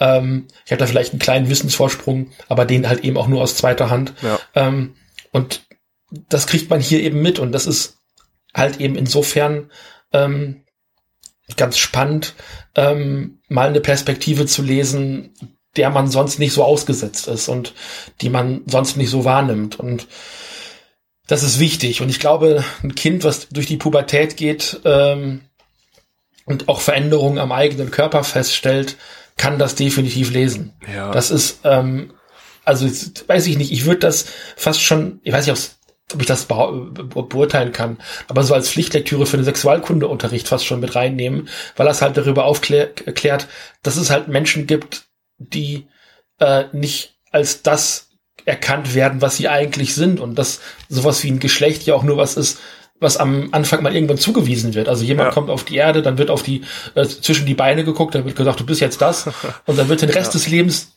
wird, wird die Person halt exakt so behandelt und das ist eigentlich Quatsch. Warum ist es nicht andersrum? Warum lasse ich den Menschen, der da jetzt neu auf die Welt kommt, sich das nicht selber aussuchen, irgendwann ab einem gewissen Punkt. Und ja. da sind wir noch sehr weit entfernt und ich glaube, dass dieses Comic dabei helfen kann, ähm, da ein bisschen mehr Aufmerksamkeit zu erzählen, weil das, was tatsächlich passiert, geht über ein, äh, weiß ich nicht, das, was jungen Mädchen beispielsweise passiert. Nach dem Motto, oh, ich bekomme plötzlich meine Periode. Ne? Ähm, das passiert hier halt irgendwann auch und Jet ist damit nicht okay, weil Jungs in Anführungszeichen ihre Periode ja gar nicht bekommen, aber er ist ja ein Junge. So. Mhm. Ähm, und das ist natürlich ein Konflikt, den er mit sich ausmachen muss. Und, ähm, und dann auch in seinem weiteren Leben immer mal wieder ähm, ähm, damit konfrontiert ist. Und es ist, es ist schwierig. Und äh, da irgendwann mal hinterzukommen, so dieses binäre Denken auch junge Mädchen mal irgendwann über Bord werfen zu können, ähm, das hat für mich relativ lange gedauert und ähm, hätte ich dieses Comic früher schon mal gelesen oder sowas oder in die Hand gedrückt bekommen, wegen meiner einer Schulbücherei oder auch tatsächlich äh, als Pflichtlektüre im Sexualkundeunterricht ähm, oder irgendwas gleich äh, Wertiges, ja, ja. was mich eben ähm, äh, über diese Vorgänge auch informiert, ähm, dann wäre ich da vielleicht früher hingekommen oder es wäre mir leichter gefallen, mich damit eins auseinanderzusetzen. Jetzt habe ich so ein bisschen den Vorteil, ich bin da relativ offen und lerne auch gerne dazu. Es gibt Menschen, denen fällt das nicht so leicht. Und je früher man damit konfrontiert wird, desto leichter fällt es später. Ähm, und deswegen finde ich dieses Comic unfassbar schön, äh, toll gelungen. Ich habe es glaube ich, zum Geburtstag geschenkt gekriegt dieses Jahr, weil ich es mir gewünscht hatte. Und das hat mich wahnsinnig gefreut. Also das landet bei mir dieses Jahr definitiv auf den ganz obersten Plätzen irgendeiner Topliste, die ich wahrscheinlich nicht machen werde. Keine Ahnung. ja, ich finde es ähm, ich, ich find's auf ja. jeden Fall äh, interessant, was du hier ansprichst. Ähm, das Comic klingt sehr interessant und ja, es ist ja ein sehr kleiner Verlag, in dem das erschienen ist, wie mhm. ich jetzt rausgehört habe. Und ähm, ich finde es im Kern schade, dass solche großartigen Werke teilweise wirklich ja, man muss sagen, wie es ist, unter dem Radar schweben. Ja. Also, das sind Comics, die kriegt man höchstens mal auf Nachfrage, wenn man schon von gehört hat, oder ähm, durch Zufall, weil es vielleicht irgendwo in einem Regal in der Buchhandlung steht. Ähm, aber so im, im, im ich nenne es mal, im Otto-normalen Handel findet man sie eher nicht. Und wie du auch schon sagtest, ich finde das Comic ist auf jeden Fall äh, von dem, was du jetzt so erzählt hast, eins, was wirklich am äh, ja was brandaktuell ist, weil das mhm. Thema ist momentan einfach auch allgegenwärtig und es ist ja. ein wichtiges Thema. Und ich bin da auch der Meinung, jeder muss für sich wissen, was er sein möchte und das ist auch vollkommen okay, weil jeder kann sein, was er sein möchte. Und ähm, ich bin auch der Meinung, dass solche Werke oder stellvertretend jetzt mal dieses Comics solche Werke einfach im Unterricht auch vielleicht mal mehr Anklang ja. finden sollten, weil ich meine, es wird jedem so gehen und es war wahrscheinlich schon immer und es wird traurigerweise wahrscheinlich auch immer so sein. Die Sachen, die man, wie du, wie du es auch angesprochen hast, im Sexualkundeunterricht sieht, die sind absolut nicht mehr zeitgemäß.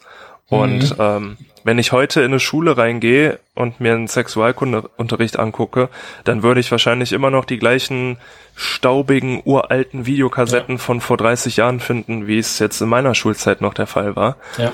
Und ähm, es ist halt einfach ein Fakt, die Kids heutzutage, die lachen eher darüber, als dass sie wirklich mit Verstand mal zugucken. Und das ist schade. Und ich glaube auch, es sind so viele Kids da draußen oder auch erwachsene Menschen, die einfach sich schwer tun, darüber zu reden oder ähm, sie, also für sich einfach nicht so diese Mitte finden, um darüber zu reden. Und mhm. so ein Comic könnte denen halt wirklich helfen. Und deswegen ist es schade, dass solche Comics meistens unter dem Radar schweben. Ja. Ich hab, bin halt auch mit äh, Aufklärungsmaterial groß geworden. Äh, das ist ein Penis, das ist eine Scheide, das ist ein Junge, das ist ein Mädchen. Ja. Und das stimmt halt einfach nicht mehr. Also hat es damals schon nicht und heute einfach erst recht nicht mehr. Ja. Ne? Und ähm, das ist so ein, so ein Punkt, ähm, weiß ich nicht, hast du, hast du einen jungen Arm oder hast du einen Mädchenarm? Nee, ist ja vollkommen egal. Das ist ja. nur Teil von deinem Körper. Und das bei den Geschlechtsteilen halt ganz genauso. mein Geschlechtsteil definiert nicht mein Geschlecht. Das ist Bullshit. Ja. Ne? Und ähm, ich finde, da muss man halt erstmal drauf gestoßen werden, weil es halt überall anders anders behauptet wird. Ne? Also Jungen haben nicht einen Penis und Mädchen haben eine Scheide, sondern es kann halt auch genau andersrum sein. Oder der, der noch ganz andere Fall kann eintreten. Ich habe einen Penis und bin weder Junge und Mä oder Mädchen. Das ist, kann ja. ja. auch der Fall sein, dass ich mich überhaupt nicht zugehörig fühle. So, aber das muss ich doch bitte selber entscheiden können und das muss nicht, das darf, darf auf keinen Fall am Anfang meines Lebens irgendwo eingetragen und festgehalten werden. In Deutschland ist alles super bürokratisch, ich weiß das. Dann lass das Feld halt frei und frag nach 18 Jahren nochmal nach. Ja. Reicht doch vollkommen aus. Absolut. so, das, das wäre so mein Wunsch. Und wenn dann da einfach ein Strich gemacht wird, von wegen weiß ich nicht, dann ist es doch auch okay. Ja. Ne? Ich bin neulich beim Pizzabestellen gefragt worden, ob ich Herr oder Frau bin. Wo ich dachte, warum ist das denn wichtig? Pizza ich will eine Pizza bestellen. ja, ist kein Scheiß. Was ist denn da los? Also im Online-Formular halt, ja, auf der, auf ja. der Webseite von dem Laden. Wo ich dachte, das ist nicht ich will doch einfach nur eine Pizza haben, mehr nicht. Ist das denn wichtig? Ja. wozu brauchst du das? Ja, manche das Sachen sind schon wirklich sehr irrelevant. Und die, die relevanten ja, Sachen, die vergessen sie dann. Ja, das ist genau der Punkt. Also es ist doch nicht wichtig, was an einem Menschen dran baumelt oder nicht, sondern eher was in dem Kopf vorgeht. Das ist doch eigentlich deutlich, deutlich interessanter und wichtiger. Wenn der Mensch cool drauf ist und man klarkommt, ist das doch scheißegal. Das ist der Punkt. Ja. Gut. Äh, ich hätt's. Ja, ich auch. das ist super. Ähm, ich finde, wir haben eine, eine schöne Mischung aus äh, Mainstream und äh, alternativen Kram hier aufgemacht und ähm, ich habe mein Leseverhalten, das habe ich glaube ich jetzt auch im letzten halben Jahr ganz deutlich gemerkt, ein bisschen dahingehend verändert, dass ich von Superhelden so ein bisschen wegkomme, aber ich komme da nie ganz weg. Das ja. kriege ich nicht hin. Ja. Ne?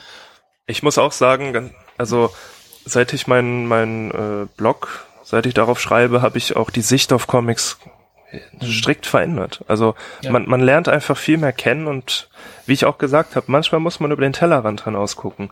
Weil würde ich das nicht tun, hätte ich ein grandioses Comic wie The End nicht kennengelernt und das fände ich einfach äh, im Nachhinein auch super schade.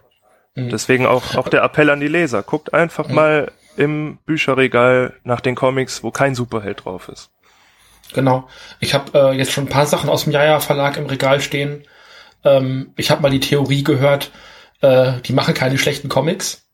Ähm, das kann ich noch nicht so ganz beurteilen, weil ich habe längst noch nicht alles gelesen. Ja. Ich kenne auch Menschen, die kaufen einfach, ohne das sich näher angeguckt zu haben, alles von denen. Ähm, was ich von denen habe, da war noch nichts schlecht. Das war alles sehr progressiv. Das war alles sehr alternativ natürlich. Das hat mit Superhelden, also mit diesen Industriecomics also ist ja eine Comicindustrie in Amerika, ja. hat das wenig zu tun.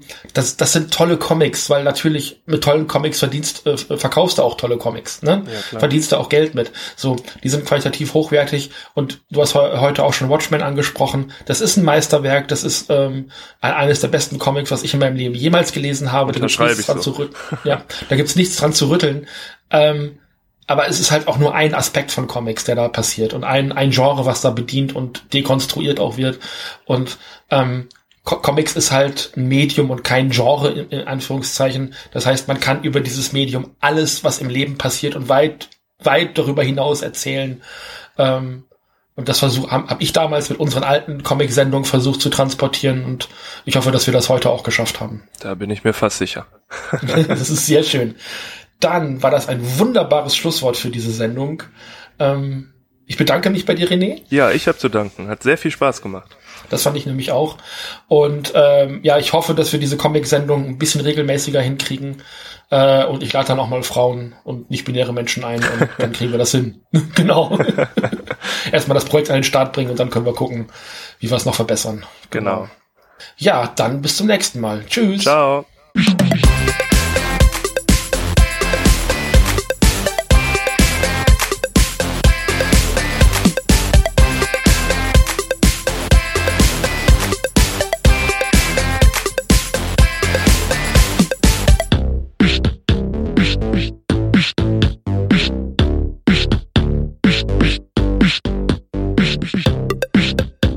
Ist eine Produktion des Nerd Nerd Nerd Podcast Networks. Bei Fragen, Kommentaren sowie Themen und Verbesserungsvorschlägen kontaktiert uns gerne. Auf Twitter findet ihr uns unter nnn-podcast. Unsere E-Mail-Adresse lautet nerdnerdnerd.podcast@gmail.com. Ebenso freuen wir uns über eine ehrliche Bewertung bei iTunes und ein Herzchen bei FIT. Erzählt auch euren Freunden und Familien von uns. Vielen Dank.